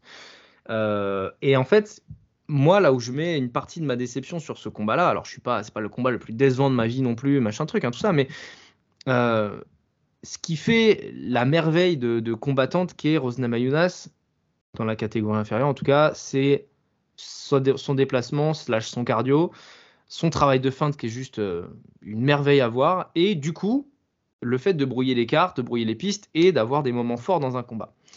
Il s'avère qu'on n'en a pas eu un seul de la part de Rose dans tout le combat. Pas un moment fort. Pas un moment où on se dit, oh putain, Manon, elle est en danger. En tout cas, euh, rafraîchissez-moi la mémoire, mais moi, j'ai aucun moment fort de, de Rose dans ce combat-là. Manon, de l'autre côté, elle avait un avantage de taille, de puissance, d'allonge, euh, bah, de- d'habitude aussi d'être chez les moins de 57 et d'avoir euh, cette compétitivité-là. On le sait, et elle nous l'a dit, et son coach nous l'a dit également, le training camp s'est extrêmement bien passé. Euh, et en fait, il y a un truc qui, qui me pose problème, c'est pour ça que je parle des feintes d'entrée de jeu, c'est que Rose, pardon, Manon a très peu feinté dans ce combat-là. Et du coup, à chaque fois qu'elle envoyait quelque chose, ma Rose, elle savait que c'était pas une feinte et que c'était un vrai coup porté, et donc elle reculait en, en avant-arrière. Et du coup, il y a énormément de coups qu'elle n'a pas pris. Tout ça génère en moi de la frustration parce que je me suis dit, l'une comme l'autre, si elles avaient plus feinté, putain, qu'est-ce que le combat aurait pu être plus cool parce qu'il aurait été plus dans l'incertitude. J'ai l'impression que les autres, l'une comme l'autre, se sont vachement nullifiées en, en, en- en ratant leur setup un peu, tu vois. Je sais pas comment vous positionnez Lionel peut-être et puis après Enzo parce que je sais que Lionel aussi, enfin toi comme moi, on avait quand même beaucoup d'attentes, notamment parce qu'on a interviewé les, principaux protagonistes quoi. Euh, ouais, mais bah, ce que tu viens de dire, moi je pense que ça résume tout le combat. Elles se sont nullifiées en fait, parce que j'ai l'impression qu'elles se craignaient, et avec à juste titre, énormément l'une et l'autre, et qu'elles ne se sont pas libérées en fait euh, à aucun moment. Et ça fait partie de ces combats qui sont tellement euh, attentistes, tellement euh, tactiques à défaut d'être techniques, qu'en fait ils ne démarrent jamais vraiment. D'où peut-être la frustration des gens, dont la tienne. Et à ce jeu-là, bah, c'est juste Manon qui a été supérieure du début jusqu'à la qualité. Parce que tout de suite, on a vu que d'un point de vue gabarit, il y avait un monde entre les deux. Voilà. Moi, euh, Rose, elle m'a étonné quand je l'ai vue à la pesée parce que je trouvais qu'elle avait bien pris. Je me suis dit, tiens, sa montée, euh, elle l'a vraiment, elle semble l'avoir bien faite. Elle n'est pas trop lourde, trop pesante. Sauf qu'après, tu as le, juste le, le- le- le strict niveau du gabarit. Et là, il y avait vraiment, mais il y avait un gap entre les deux. Et euh, ça s'est senti dès les premiers coups. Euh, Rose, on avait l'impression qu'elle a senti vraiment les coups au début.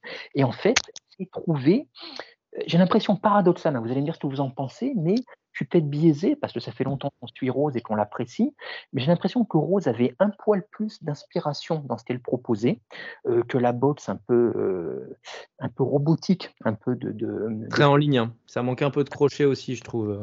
qu'elle Enfin, faisait. mon souvenir, en tout cas, là, à chaud. euh, Oui, mais juste, on avait une- Rose, elle ne pouvait pas faire autrement en fait, parce qu'elle n'a jamais réussi à combler le- le- le- le, euh, l'écart, elle n'a jamais réussi à rentrer dans l'envergure de, de Fioro. Et à chaque fois, elle se faisait contrer, et visiblement, ça lui faisait pas du bien. Donc, elle a été marquée très tôt. Et en fait, on a un combat qui n'a jamais, jamais vraiment démarré quelque part. C'est jamais, c'est jamais rentré dans le grind vraiment. Et, euh, après, pour Fioro, je serais un poil moins sévère que toi et un poil moins sévère que beaucoup, parce que j'ai eu l'impression, peut-être fausse, hein, je suis peut-être biaisé du fait que effectivement euh, euh, on lui ait parlé, donc peut-être même inconsciemment. J'étais un peu, j'étais peut-être pas totalement objectif, mais j'ai eu l'impression qu'en fait, elle en a pas fait plus qu'il n'en fallait, parce qu'elle n'en avait pas besoin de plus en fait. Tu vois, elle a jamais, comme tu disais, elle a jamais été mise en danger. Visiblement, elle n'a jamais, aucun coup de rose ne lui a fait mal. Elle n'a jamais été surprise en rien. Et en fait, elle a géré, tout simplement. Voilà. J'ai vu que des comparaisons avec Holly Holm passaient de ci, de là. Et c'est vrai qu'il y a quelque chose au niveau du physique, au niveau de la façon de combattre et au niveau de la gestion combat aussi. Voilà. Donc c'est vrai que c'est pas très excitant, mais euh, moi, voilà, je serais moins dur que beaucoup parce que quelque part, c'est vraiment exactement le combat que j'attendais. Tu vois, moi, ça m'a pas surpris en fait. Enfin, je me suis dit, si le combat va dans cette direction, ben, il va se passer comme ça. Et il s'est passé exactement comme ça. Voilà. Euh, une combattante qui montait, qui avait juste pas les armes physiques, et l'autre qui l'a maîtrisée du début à la fin. Voilà. Est-ce que c'est excitant à voir? Non. Mais elle a gagné. Il y a, il y a plein de situations où elle aurait pu perdre. absolument. La déception, c'était plus dans le. Enfin, pff, la déception. Encore une fois, je tiens à pondérer le terme de déception. Je dis, je suis un peu déçu. Euh, c'est que on aurait pu, euh, enfin, on aurait signé tous les trois pour un, pour une victoire comme ça, en fait. Largement. Enfin, je veux dire, Manon gagne euh, 30-27, 29-28. euh, une Rose un peu apathique qui, en effet, n'a pas grand chose à faire chez les Fly. euh, on prend, en fait. C'est le non coché qu'on voulait pour Manon, pas de problème. Euh, mais oui, oui, je, je sais pas. Je, m'attendais peut-être à, un moment. Enfin, tu vois, j'aurais pas, pas dit que j'étais déçu. J'aurais dit que j'étais content si s'était passé le même combat, mais avec un moment fort plus marqué pour Manon. Tu vois Oui, je, vois ce que tu veux dire et ça s'entend totalement. Moi, à la limite, ce qui m'a peut-être le plus euh, dérangé, le mot est un peu fort, tu vois, mais là, ce qui m'a peut-être le plus euh, fait cliquer, en tout cas, c'est son discours d'après-combat. Quand elle en a trop fait, elle aussi, je trouve. Voilà, visiblement, elle a voulu pallier son discours post-Choukadian où on l'avait trouvé trop timoré. Donc là, elle s'est, là, elle en a, elle est allée dans l'excès inverse. Mais quand elle a dit qu'elle avait pris, vous me corrigez ainsi, si, mais à peu près en substance, elle a dit qu'elle avait, elle plus marqué les esprits que Blanchfield et donc elle méritait plus qu'elle un title shot. Et en fait, euh, pas forcément, non, parce que Blanchfield, elle a fait un combat. On l'a débriefé avec Enzo, hein, donc on avait vraiment beaucoup de réserves. euh, mais néanmoins, Blanchfield, elle est allée chercher sa victoire. Mm. Donc, elle a vraiment marqué les esprits d'une autre façon. Je dis pas que Manon en a forcément fait moins, mais elle n'en a pas forcément fait plus, tu vois. Et ce soir, tu me demandes qui entre Blanchfield et Fioro mérite plus son title shot. J'aurais presque envie de te dire euh, aucune des deux. tu Ah vois, Non, mais il faut les faire combattre, quoi. euh, voilà, fait. exactement. Voilà, faites-les combattre toutes les deux parce que euh, voilà, celle qui gagne sera vraiment légitime. Mais pour l'instant, euh, en l'état, bon après on parlera après d'un éventuel match-up le- la, la future championne, mais en l'état, honnêtement, pour moi, les deux, il leur manque un petit quelque chose encore, je trouve. Puis surtout, que ce qui- et après je te laisse Enzo, mais le truc qui, qui, perd- qui, qui génère un peu ma, ma- ma légère déception aussi, c'est que il y avait la place pour aller chercher le chaos aussi, tu vois. Oui. Et on n'a pas eu ce moment fort. Enfin, je reviens à mon moment fort, mais moi, ça m'a manqué. Voilà. Absolument, oui, absolument. Mais Et J'ai hâte d'entendre euh, Aldric Cassata sur la question. Peut-être que ce sera chez nous, peut-être que ce sera ailleurs, mais j'ai envie, j'ai vraiment hâte de- d'en- d'entendre le coach à ce niveau-là. Oui, c'est non, mais tu as tout à fait raison. Après, je, je, te laisse parler, Enzo, si tu veux, mais moi, ça ne m'étonnerait pas euh, que euh, qu'ils mettent en avant cette histoire de, de, gestion et de sécurisation de la victoire, tu vois. Parce que mine de rien, Rose reste Rose. On sait qu'elle reste quand même dangereuse. Vers la fin, bah, Fioro était touché. Est-ce que le coup de tête ne l'a pas un petit peu aussi, tu vois, abruti, un peu entaché sa lucidité? Je sais pas, mais il y a quand même le sang qui coulait. Elle a pris un choc, tu vois. Euh, si elle s'était jetée, elle prend un coup en contre, tu vois, elle se fait mettre KO, on aurait été les premiers à dire qu'elle a fait n'importe quoi. Tu vois, c'est pour défendre inconsidérément. Mais, voilà, mais. Enzo, qu'est-ce que tu vois sur ce combat, toi? Euh, Lionel parlait, euh, enfin, faisait référence à ce fameux syndrome du combattant qui se met juste au-dessus de l'adversaire. Et c'est un truc assez classique, hein, on voit ça assez souvent. Il y a des combattants dont c'est un peu la spécialité. Ils vont jamais surperformer, mais se mettre juste au-dessus du mec en face, dominer, ou de la, femme, hein, mais, et dominer et gagner tranquillement le, combat comme ça. Je suis assez d'accord, c'est ce, que, Manon a fait, même si pour moi, dans le troisième round, a gazé un petit peu. Je, je, trouvais au niveau cardio, ça, devenait, ça commençait à devenir compliqué. Et ça me fait penser aussi que c'est un combat que j'aurais aimé voir en synchrone même si j'ai vraiment pas apprécié le combat et devant le combat, je me suis plutôt fait chier en vrai. J'ai pas participé à l'interview comme vous, j'ai pas d'affection particulière pour, euh, pour Manon. Je c'est pas une combattante que je suis depuis très longtemps et je, la trouve assez limitée debout, donc euh, c'est pas j'ai pas un affect particulier pour elle. Donc euh, pour le coup, j'ai de façon neutre, je me suis plutôt ennuyé devant ce combat. j'ai trouvé que la, problématique, en fait, c'est plus que Manon qui a fait ce qu'elle a toujours fait. En fait, Manon, elle a fait, elle a fait son taf, elle a fait ce qu'elle sait faire. Elle est, elle est assez monolithique. On parlait tout à l'heure de, de, BSD dans le style, mais dans un autre style, elle l'est aussi. elle est assez rigide et, et voilà, ce qu'elle fait, elle le fait correctement, mais, mais sans plus, pas de, pas de fioriture. Mais par contre, ma vraie, mon vrai problème, c'est plutôt Rose, parce que j'ai trouvé que Manon avait affronté non pas Rose qui avait monté de catégorie, mais Rose de la catégorie d'en dessous. En fait, je, n'ai pas du tout compris cette montée de, cette montée de poids de, Rose. Je, la trouvais. Euh, c'est déjà pas une combattante de base qui avait le profil pour monter, selon moi. Euh, contrairement à des, filles plus volumineuses de la catégorie d'en dessous comme, euh, comme, comme Zhang. Mais, mais vraiment là, j'ai trouvé que en fait, elle n'avait pas, elle avait pas sa place à cet endroit-là, quoi. C'est et, je pense qu'elle-même s'en est rendue compte assez rapidement dans le Ce que j'allais dire, ouais. Parce que, ok, elle, s'est fait toucher plusieurs fois sur des coups pas très, pas très puissants, hein, mais sur des jabs ou des droites qui touchaient pas à pleine, à, pleine balle, mais elle, s'est fait toucher. Et je, trouve qu'elle a, elle a, ressenti cette puissance assez rapidement et ça l'a rendue beaucoup plus, beaucoup moins sereine.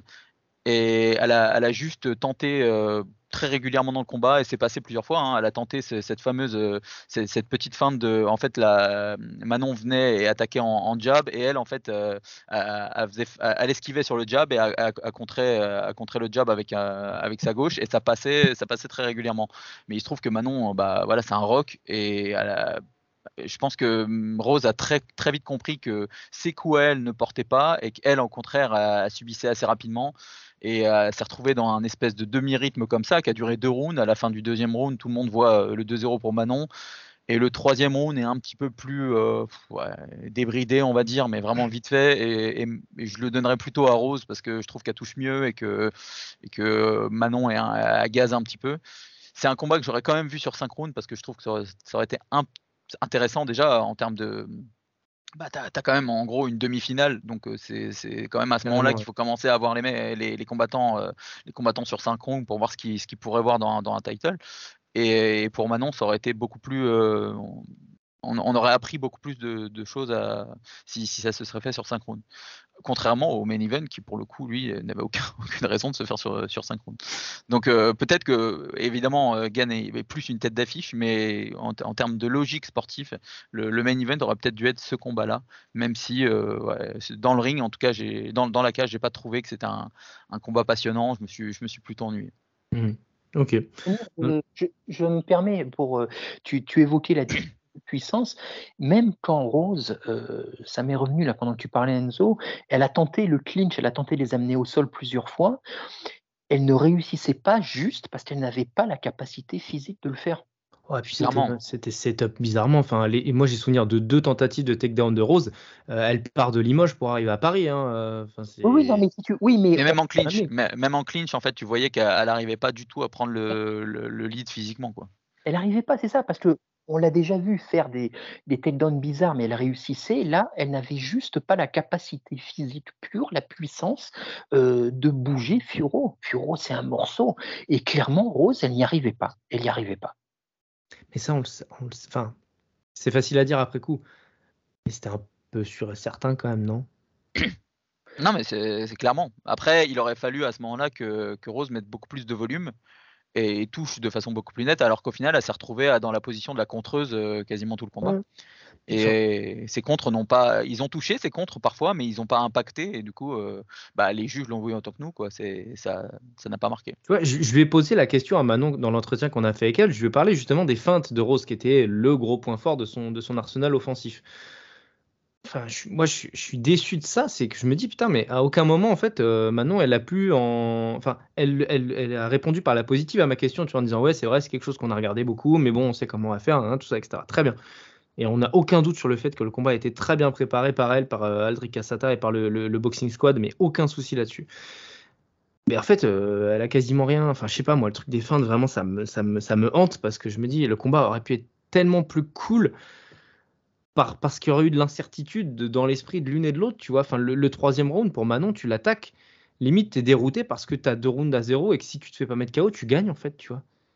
Peut-être pour ça aussi qu'elle a un peu gazé, qu'elle a un peu été dans la gestion et que on a ce, ce soupçon de frustration, que j'ai ce soupçon de frustration à la fin parce que euh, parce qu'en fait les deux premières rounds elle elle les gagne sans être dans une euh, dans, dans- sans faire une prestation extraordinaire en faisant une bonne prestation mais sans faire une prestation extraordinaire le troisième round c'est une gestion euh, qui s'impose quasiment en fait. C'est possible. Après, franchement, moi, je, je le redis, j'ai vraiment pas grand chose à reprocher à, à Manon sur ce combat. C'est c'est plutôt Rose, en fait. La, la Rose, Ouais, je comprends pas la montée, je comprends pas le combat, je comprends pas grand chose. Elle a quasiment pas utilisé ses kicks. Euh, bah, on connaît son, son, son fameux high kick. Je crois qu'il est pas sorti une seule fois. Euh, donc pour moi, là, l'avenir de Rose dans la KT, Ouais, il est, dé- il est déjà, euh, il est déjà remis en question. Là, t'es Rose, tu fais quoi? Tu redescends tu... Parce que franchement, tu, tu... pourquoi rester dans cette catégorie? Mais est-ce que tu continues le MMA même j'ai envie de te dire? Parce que t'es bloqué en dessous, t'es bloqué là. Ouais, mais s'arrêter sur ce combat-là, sur cette perf-là, c'est c'est quand même compliqué aussi. Ah mais il y a une vraie question sur l'avenir de Rose moi je trouve. hein. Ouais, ouais, ça, ça se pose.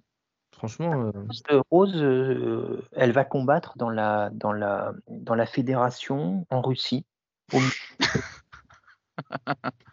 Avec Ah. Ruskov, c'est ça avec Kuskov. Et là, elle, elle fait un malheur.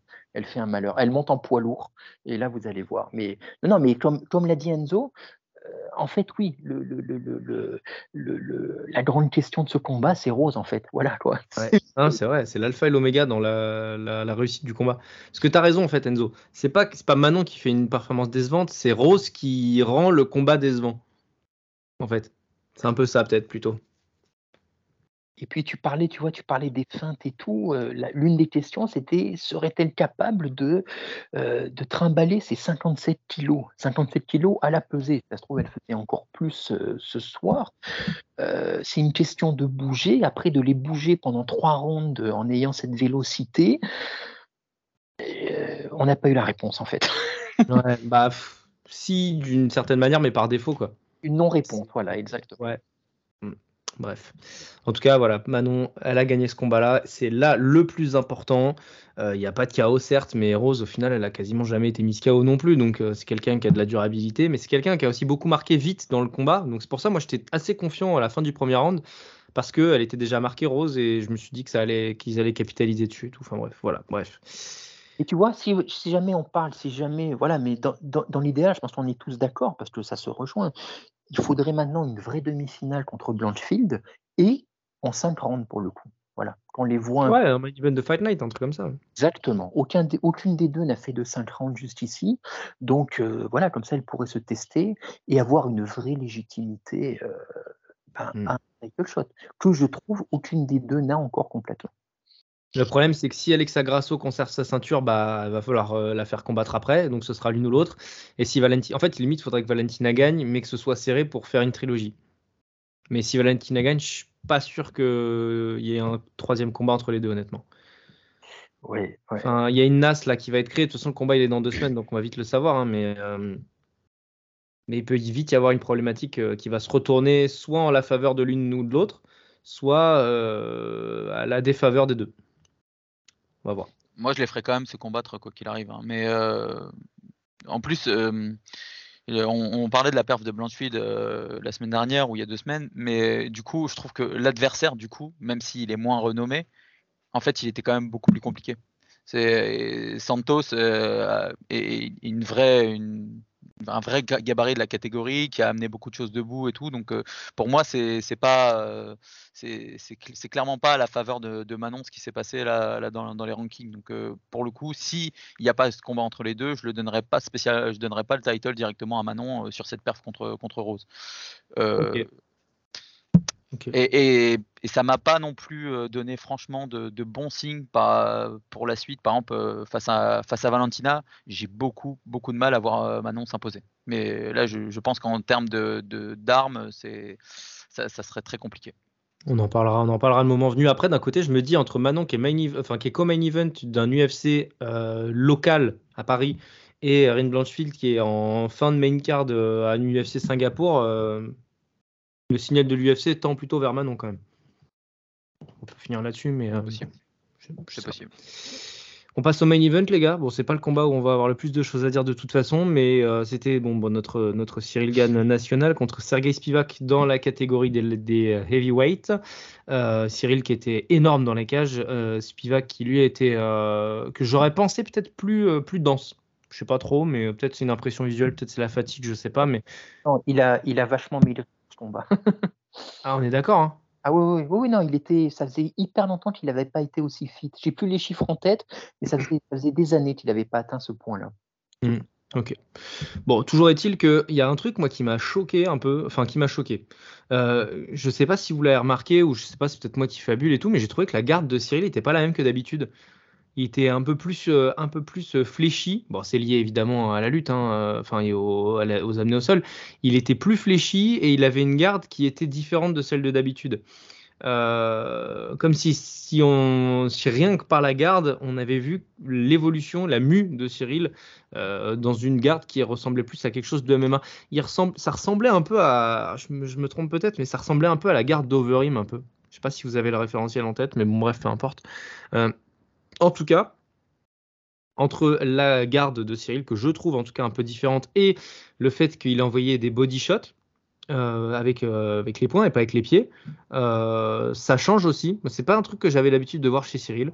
Donc voilà, ça, ça crée de nouveautés. Je pense qu'il faut que j'en parle direct, comme ça, j'oublierai pas de. Enfin, je me dirais pas, ah merde, je voulais en parler et j'ai oublié à la fin du podcast.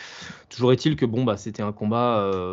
enfin, franchement, je sais même pas quoi dire, quoi. Ok, Cyril, il a défendu deux amenés au sol et il a bien défendu, notamment sur la deuxième. Il s'est bien couché, il a bien sprawlé, il a bien agi et c'est cool de l'avoir vu. Merci qu'il y ait eu ce moment-là. Pour le reste. Euh, il lui a cassé une côte. Cyril a cassé une côte de Spivak et puis bah du coup l'autre il avait plus rien quoi. Et en fait c'était un combat consternant. Pour la stat c'est le deuxième combat de l'histoire de l'UFC où il y a un tel différentiel de, de, de coups significatifs. C'est 104 à 11 je crois un truc comme ça. Voilà. Ça en dit long aussi. Sur le côté unidimensionnel d'un combat euh, dont Cyril euh, n'a montré aucune effusion de joie après, dont son discours il n'y avait pas forcément d'effusion de joie non plus. Il n'a pas autant été chercher le public que l'année dernière. Ouais, c'est d'un combat dont on espérait euh, voir les progrès de Cyril, on les a vus, mais ça reste un peu un pétard mouillé quand même parce que ces deux-là sont pas dans la même catégorie de, de talent et de niveau, quoi. Je sais pas quoi dire, franchement, les gars, je suis désolé. En termes de mismatch, on se place bien quand même là. Ouais. euh, là, là, franchement, j'ai rarement vu un, un mismatch de ce niveau en main event d'un UFC. C'est quand, même- c'est quand même assez chaud. Tu, tu parlais de progrès, franchement, j'aurais du mal à trouver des progrès chez Cyril. Je, je l'ai vu faire ce qu'il sait faire et il le fait très bien. Franchement, c'est probablement le, le meilleur, euh, le meilleur du monde euh, pour, pour faire ça en, euh, en MMA. hein. Il n'y a, pas de question là-dessus. C'est un, il, est, il est excellent debout, il varie, il varie les zones, il est très rapide pour, pour son poids, il est d'une agilité assez incroyable. Mais en face de lui, c'était un sac de frappe en fait. C'était Ouais. complètement un, poids mort. Il, il, a très rapidement, au début, il a tenté légèrement, mais Cyril a, vite pris la mesure. Euh, il a jabé constamment. Il a pris un nombre de jabs incalculable, euh, des, droites. Après, ça a commencé avec les kicks, les coups au corps, comme tu disais. En fait, dès, qu'il a commencé à monter un peu trop la garde, eh ben, le corps s'est complètement ouvert et du coup, il a pu travailler en zone basse n'y a, rien à dire sur ce combat. C'est c'est pas une masterclass parce que tu peux pas faire une masterclass face à un mec qui est aussi, euh, aussi en retrait. Tout à l'heure, euh, Lionel on, a eu cette, ce, moment, euh, ce moment magnifique sur, sur l'adversaire de, de, Volcan, mais, mais là, on, est sur aussi un mec qui, qui, se bat dans du four en Russie. Hein. C'est Spivak, là, c'est franchement, il, il a, toute la promo a été faite la semaine, un tant soit peu, pour mettre en place le, truc, que ça, soit, voilà, que ça soit un petit peu vendeur. Mais au final, quand tu te retrouves devant le combat, mais tu te dis, mais qu'ils ont rien à faire dans, le même, dans le même octogone à ce moment de leur carrière. C'est pas possible. Là, euh, Cyril, c'est vraiment bon pour le faire combattre. Il fallait qu'il soit là, ils lui ont mis lui. Euh, c'est voilà. Donc euh, ça n'a, on n'a rien appris sur Cyril, je, trouve. On a, on a rien appris, on n'a pas envie d'apprendre sur Spivak. Et du coup maintenant, bah, next quoi. Genre il faut passer à la suite tout de suite parce que parce que voilà, c'est, il a gagné, c'est bien. Je suis, euh, impatient d'entendre, ton avis, Lionel, parce que pour le coup, autant on se parlait un peu pendant la soirée, autant là, euh, vraiment, je ne sais pas du tout, du tout, du tout ce que tu ressens sur ce combat-là. Est-ce que tu es comme moi où tu vois, tu as vu les évolutions, je ne parle pas de progrès, hein, je parle d'évolution de Cyril, les progrès quand même, parce que la deuxième amenée au sol, je ne pense pas qu'il y a un an, il l'aurait défendu aussi bien, ou en tout cas, il l'aurait défendu de cette manière-là. Mais que ce soit sur la garde, sur les body shots et tout, est-ce que tu les as vus ces évolutions-là aussi? Enfin bref, je te laisse la carte blanche évidemment. Raconte-nous ton, moment passé à regarder ce combat. Ah, c'était, c'était un combat. Euh, j'ai vu la réincarnation de John Jones. Non, c'était. je, la transition est parfaite avec euh, ce que, la fin du discours de Enzo, parce que moi j'allais dire, quelle magnifique promo nous a quand même fait l'UFC, RMC, les diffuseurs et tous les médias, parce qu'on a réussi à se monter la tête en pensant que Spivak serait un danger pour Cyril. Et on avait presque réussi à y croire et à se, à se, à se hyper nous-mêmes. Et en fait, c'était juste dès le début, on a vu qu'il y avait, il y avait, il y avait 10 classes d'écart. Et moi, je suis comme Enzo. Moi, je n'ai. Euh, tant mieux hein, si tu les as vus, mais moi, j'ai rien vu du tout, tellement c'était un salle de frappe, quoi. On parlait tout à l'heure d'un combat, c'était un sparring. Là, c'était un sparring un peu appuyé. Euh, le problème. Le sparring, c'est il y a une personne en face quand même. Hein. mais au, au, début, tu sais, quand les coups ont commencé à passer, tu sais, tu as des combats comme ça, quand ils sont un peu unidimensionnels, tu as des coups qui passent et tu te dis ah c'est peut-être une feinte de l'adversaire qui veut faire baisser le mais en fait, au bout d'un moment, ça passait trop, tout passait trop. Tu dis ah non, en fait, il est vraiment, il est en train d'être submergé, quoi, parce que tout passait, tout passait. C'était et tu n'avais même pas peur euh, d'un coup, euh, euh, d'un contre ou quoi, tellement il avait l'air juste pas au niveau, quoi, tout simplement. Et le problème, c'est que il est quand même numéro 7 dans la KT, ce type. Putain, c'est incroyable ça c'est vraiment cette caté, mais dès que tu passes les 5, le top 5, ça devient, c'est une zone sinistrée. Et plutôt que de parler du combat qui, moi, comme toi, ben, ça m'a rien appris. Moi, vraiment, les, euh, j'ai aimé, mais moi, je les ai pas vus, les progrès, parce que tout simplement, il faut qu'il y ait une opposition en face pour voir des progrès. Là, il n'y en avait pas. Moi, j'ai pas trop aimé. À la limite, la seule chose que j'attendais à la fin du combat, c'était qu'il appelle à Spinal. Et il a esquivé d'une manière, mais assez malhabile. Et tu dis qu'il s'est pas trop emballé, mais il a quand même parlé de, de, de prochain title shot, il voulait retrouver une ceinture. non, je sais pas, je joue la profil bag, tu vois. Tu, il n'y a aucun monde où il a la ceinture après là. Ouais, non, jamais de la vie. C'est un, un, combat qui était un, un combat d'entraînement contre un sac de frappe. La seule chose qui aurait pu sauver cette soirée de dupes, ce combat de dupes, ça aurait été ben, d'appeler à Spinal. Voilà, appelé à Spinal. Euh, ou Pavlo, à la Pavlovic. Ou Pavlovic, voilà. Euh, c'est euh, quitte à ce que, comme Pavlovic est backup de Jones Music, a priori, tu sais que ça se fera pas, mais au moins, effectivement, tu, tu, tu le fais pour, le, pour, le, pour la galerie. Mais là, je sais pas, j'ai pas trop compris. C'était vraiment, j'ai vraiment comme l'a dit Enzo, cette impression d'un combat pour rien, en fait, pour rien, qui n'a servi à rien rien. C'était déjà un peu le cas l'an dernier en vrai avec euh, le combat contre Tuivasa, mais le, scénario, euh, le fait qu'il se fasse toucher, qu'il renverse le truc, l'ambiance avait donné quand même une, intensité bien autre euh, à ce mmh. combat. Mais on est aussi sur un, mec qui avait une, espèce de hype à ce moment-là et qui derrière est retombé un peu dans les méandres. Hein. Euh, depuis, depuis le combat contre Gann, c'est bah voilà, c'est quasiment plus personne. Bah, il a combattu trois mois après contre Pavlovich, il a pris, il a pris la marée en deux minutes et on l'a pas revu depuis, je crois.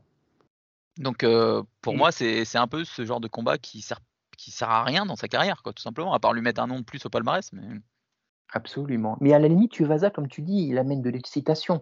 Il amène, il y a un côté euh, KO power, il y a un côté. Oui, oui, au moins à la Godi, il peut te lancer un coup, il peut te toucher. Euh, voilà, c'est. Et puis il amène tout son cinéma, tout son personnage, Spivak.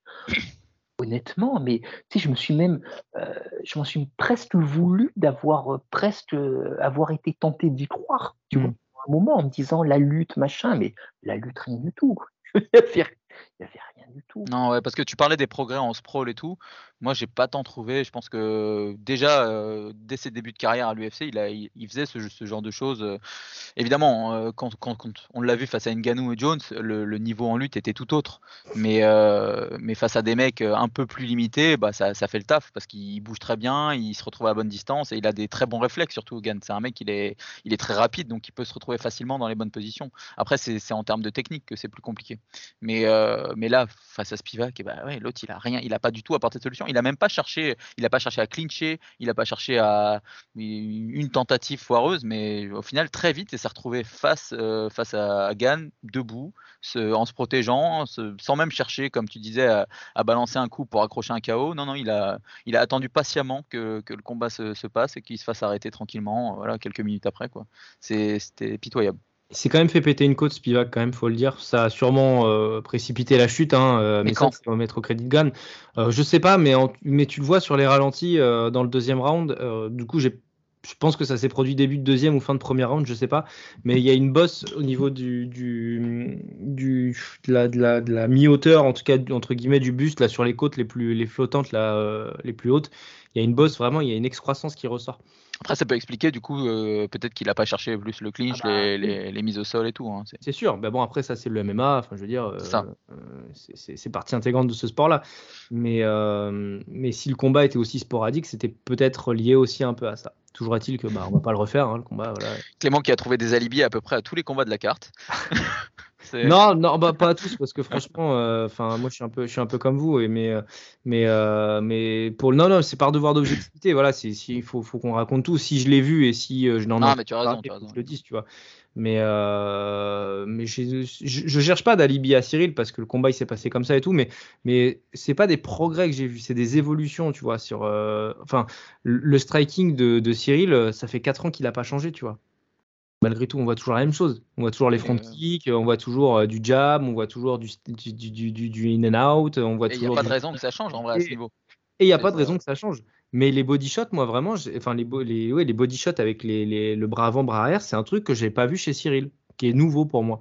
Donc voilà, je le cite comme, comme évolution et je n'irai pas jusqu'à dire que c'est un progrès, mais quand tu sais que l'autre il avait la côte pétée, euh, c'est plutôt intelligent, sachant qu'il était sur du close range, euh, tu peux pas forcément envoyer des kicks, donc euh, c'était plutôt intelligent. Donc voilà.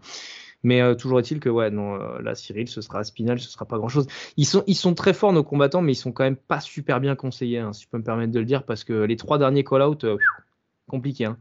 Euh, enfin, la personne à qui j'en veux le moins, c'est Manon, parce qu'elle a, elle a un peu raison, tu vois, de, de, de, vouloir euh, passer devant Blanchfield, ou en tout cas d'affirmer sa position devant Blanchfield. Mais que ce soit Cyril, que ce soit BSD, que ce soit. Euh, Morgan. Morgan, enfin. c'est chaud quand même. Hein. Ah bah ouais, t'as eu que ça. les ceintures. tous des ceintures. Il y a des. Enfin, ouais, non, je sais pas. Un peu. Hein pour moi, il n'y a que Manon qui, euh, au sortir de ce UFC Paris, est un peu legit, et legit pour, euh, pour faire ça. Après le reste, euh, voilà. Le, super fight Gann à Spinal, il fait un sens fou et bon bref. Bah, d'ailleurs, si ça se fait à, ça se fait à Londres, ça pourrait faire une très, une très belle affiche, hein, c'est clairement. Ouais, c'est clair, c'est clair, c'est clair. Bon voilà, en tout cas, vous l'aurez compris à l'écoute de ce podcast, chers auditeurs auditrices, euh, c'est pas l'événement qui nous a le plus euh, marqué de cette année 2023. Euh, quelques bons passages, mais quelques mauvais passages aussi, il faut le dire. C'est notre devoir d'objectivité aussi, mais vous le savez, je sais que vous êtes de plus en plus nombreux à nous dire que vous nous aimez aussi pour ça, donc euh, c'est la promesse qu'on tient. On sera jamais trop derrière les Français, on sera jamais anti-français parce que c'est complètement contre-productif. Euh, on essaye d'être le plus objectif possible par rapport aux situations qu'on a vues et par rapport au combat qu'on a pu voir. Euh, messieurs, j'ai plus qu'à vous dire merci. Je pense qu'on n'a pas grand-chose à évoquer de plus là. De toute façon, enfin, on a fait le tour, non? On a fait le tour. Il y a un monde où on a fait le tour. Il y a dédicace à Arnaud en fin de podcast. Bravo. Bravo, bravo. C'est un très beau mot de la fin, Enzo. Magic Enzo. oh non. Oh non, ça va me suivre. Quelle horreur. Pourquoi pas. Euh, bah, mon cher Lionel, du coup, tu as, un mot de la fin? Absolument pas, non, non, mais là, on va, on, va remettre le collier prochainement, puisque le, le, le, 293, c'est la semaine prochaine, sauf erreur. Ouais, probablement, je sais pas. Trop décalé, je, je, sors de trois nuits de boulot, je suis exténué. donc. C'est euh, quoi le main du coup? Euh, Adesanya contre Streetland. Oh. Ah, c'est la semaine prochaine, ça La semaine prochaine. Et ouais. Et ouais. oh la vache. Il y a ah, le bah, PFL aussi, il me semble. Il y, a, il y, a, le PFL euh, la semaine prochaine ou dans deux semaines là. Avec, ouais, ouais, euh... C'est dans, dans trois semaines, c'est le, le 30 septembre. Ok. Avec, avec Cédric. Euh, waouh, waouh, waouh, waouh, waouh. Ouais, putain, le 293, il est horrible en plus. Il est horrible. Ah bah, même le main, hein, là pour le coup, j'ai beau adorer Easy. Euh, là, c'est... J'adore Easy pareil, hein, euh, tout le monde le sait, mais oh là là, quelle purge. Oh là là là, la carte. Bon courage pour la preview, les gars. Moi, je horrible. C'est. un Manelka qui doit combattre contre, euh, contre Kai Kara France. Au final, il combat contre un unranked euh, qui a même pas sa photo sur le site de l'UFC. Enfin. Oh là là là là, il va être dur celui-là. Il va être dur. il garde tout pour le 300, je pense. Quand je dis, vous savez les gars, quand je dis euh, mot de la fin, il faut nous terminer sur une note positive en fait. Il faut pas nous enfoncer encore plus, tu vois. Là, finir par le ah putain, il est terrible. Je vais faire la grève la semaine prochaine. Je vais faire grève. On va rappeler Samir Omar, je pense. Ouais, c'est Sauvez-nous, les gars. Sauvez-nous. Bon, en tout cas, merci beaucoup, les gars, d'avoir pris le temps parce que là, il est 2h du mat et euh, on va peut-être aller dormir à un moment donné quand même. Donc, euh, merci beaucoup d'avoir pris ce temps-là, d'avoir eu cette disponibilité-là pour euh, débriefer de manière complète cette UFC Paris. J'espère qu'on aura l'occasion d'interviewer un combattant ou deux quand même après leur combat respectif pour pouvoir revenir un peu sur tout ça et puis reparler de la suite. Merci à tous et puis à très bientôt. Ciao, ciao. Merci à tous d'avoir été jusqu'au bout du podcast. Encore une fois, si ça vous a plu, n'hésitez pas à mettre une bonne note sur les plateformes, ça améliore notre visibilité. Encore merci et à très vite.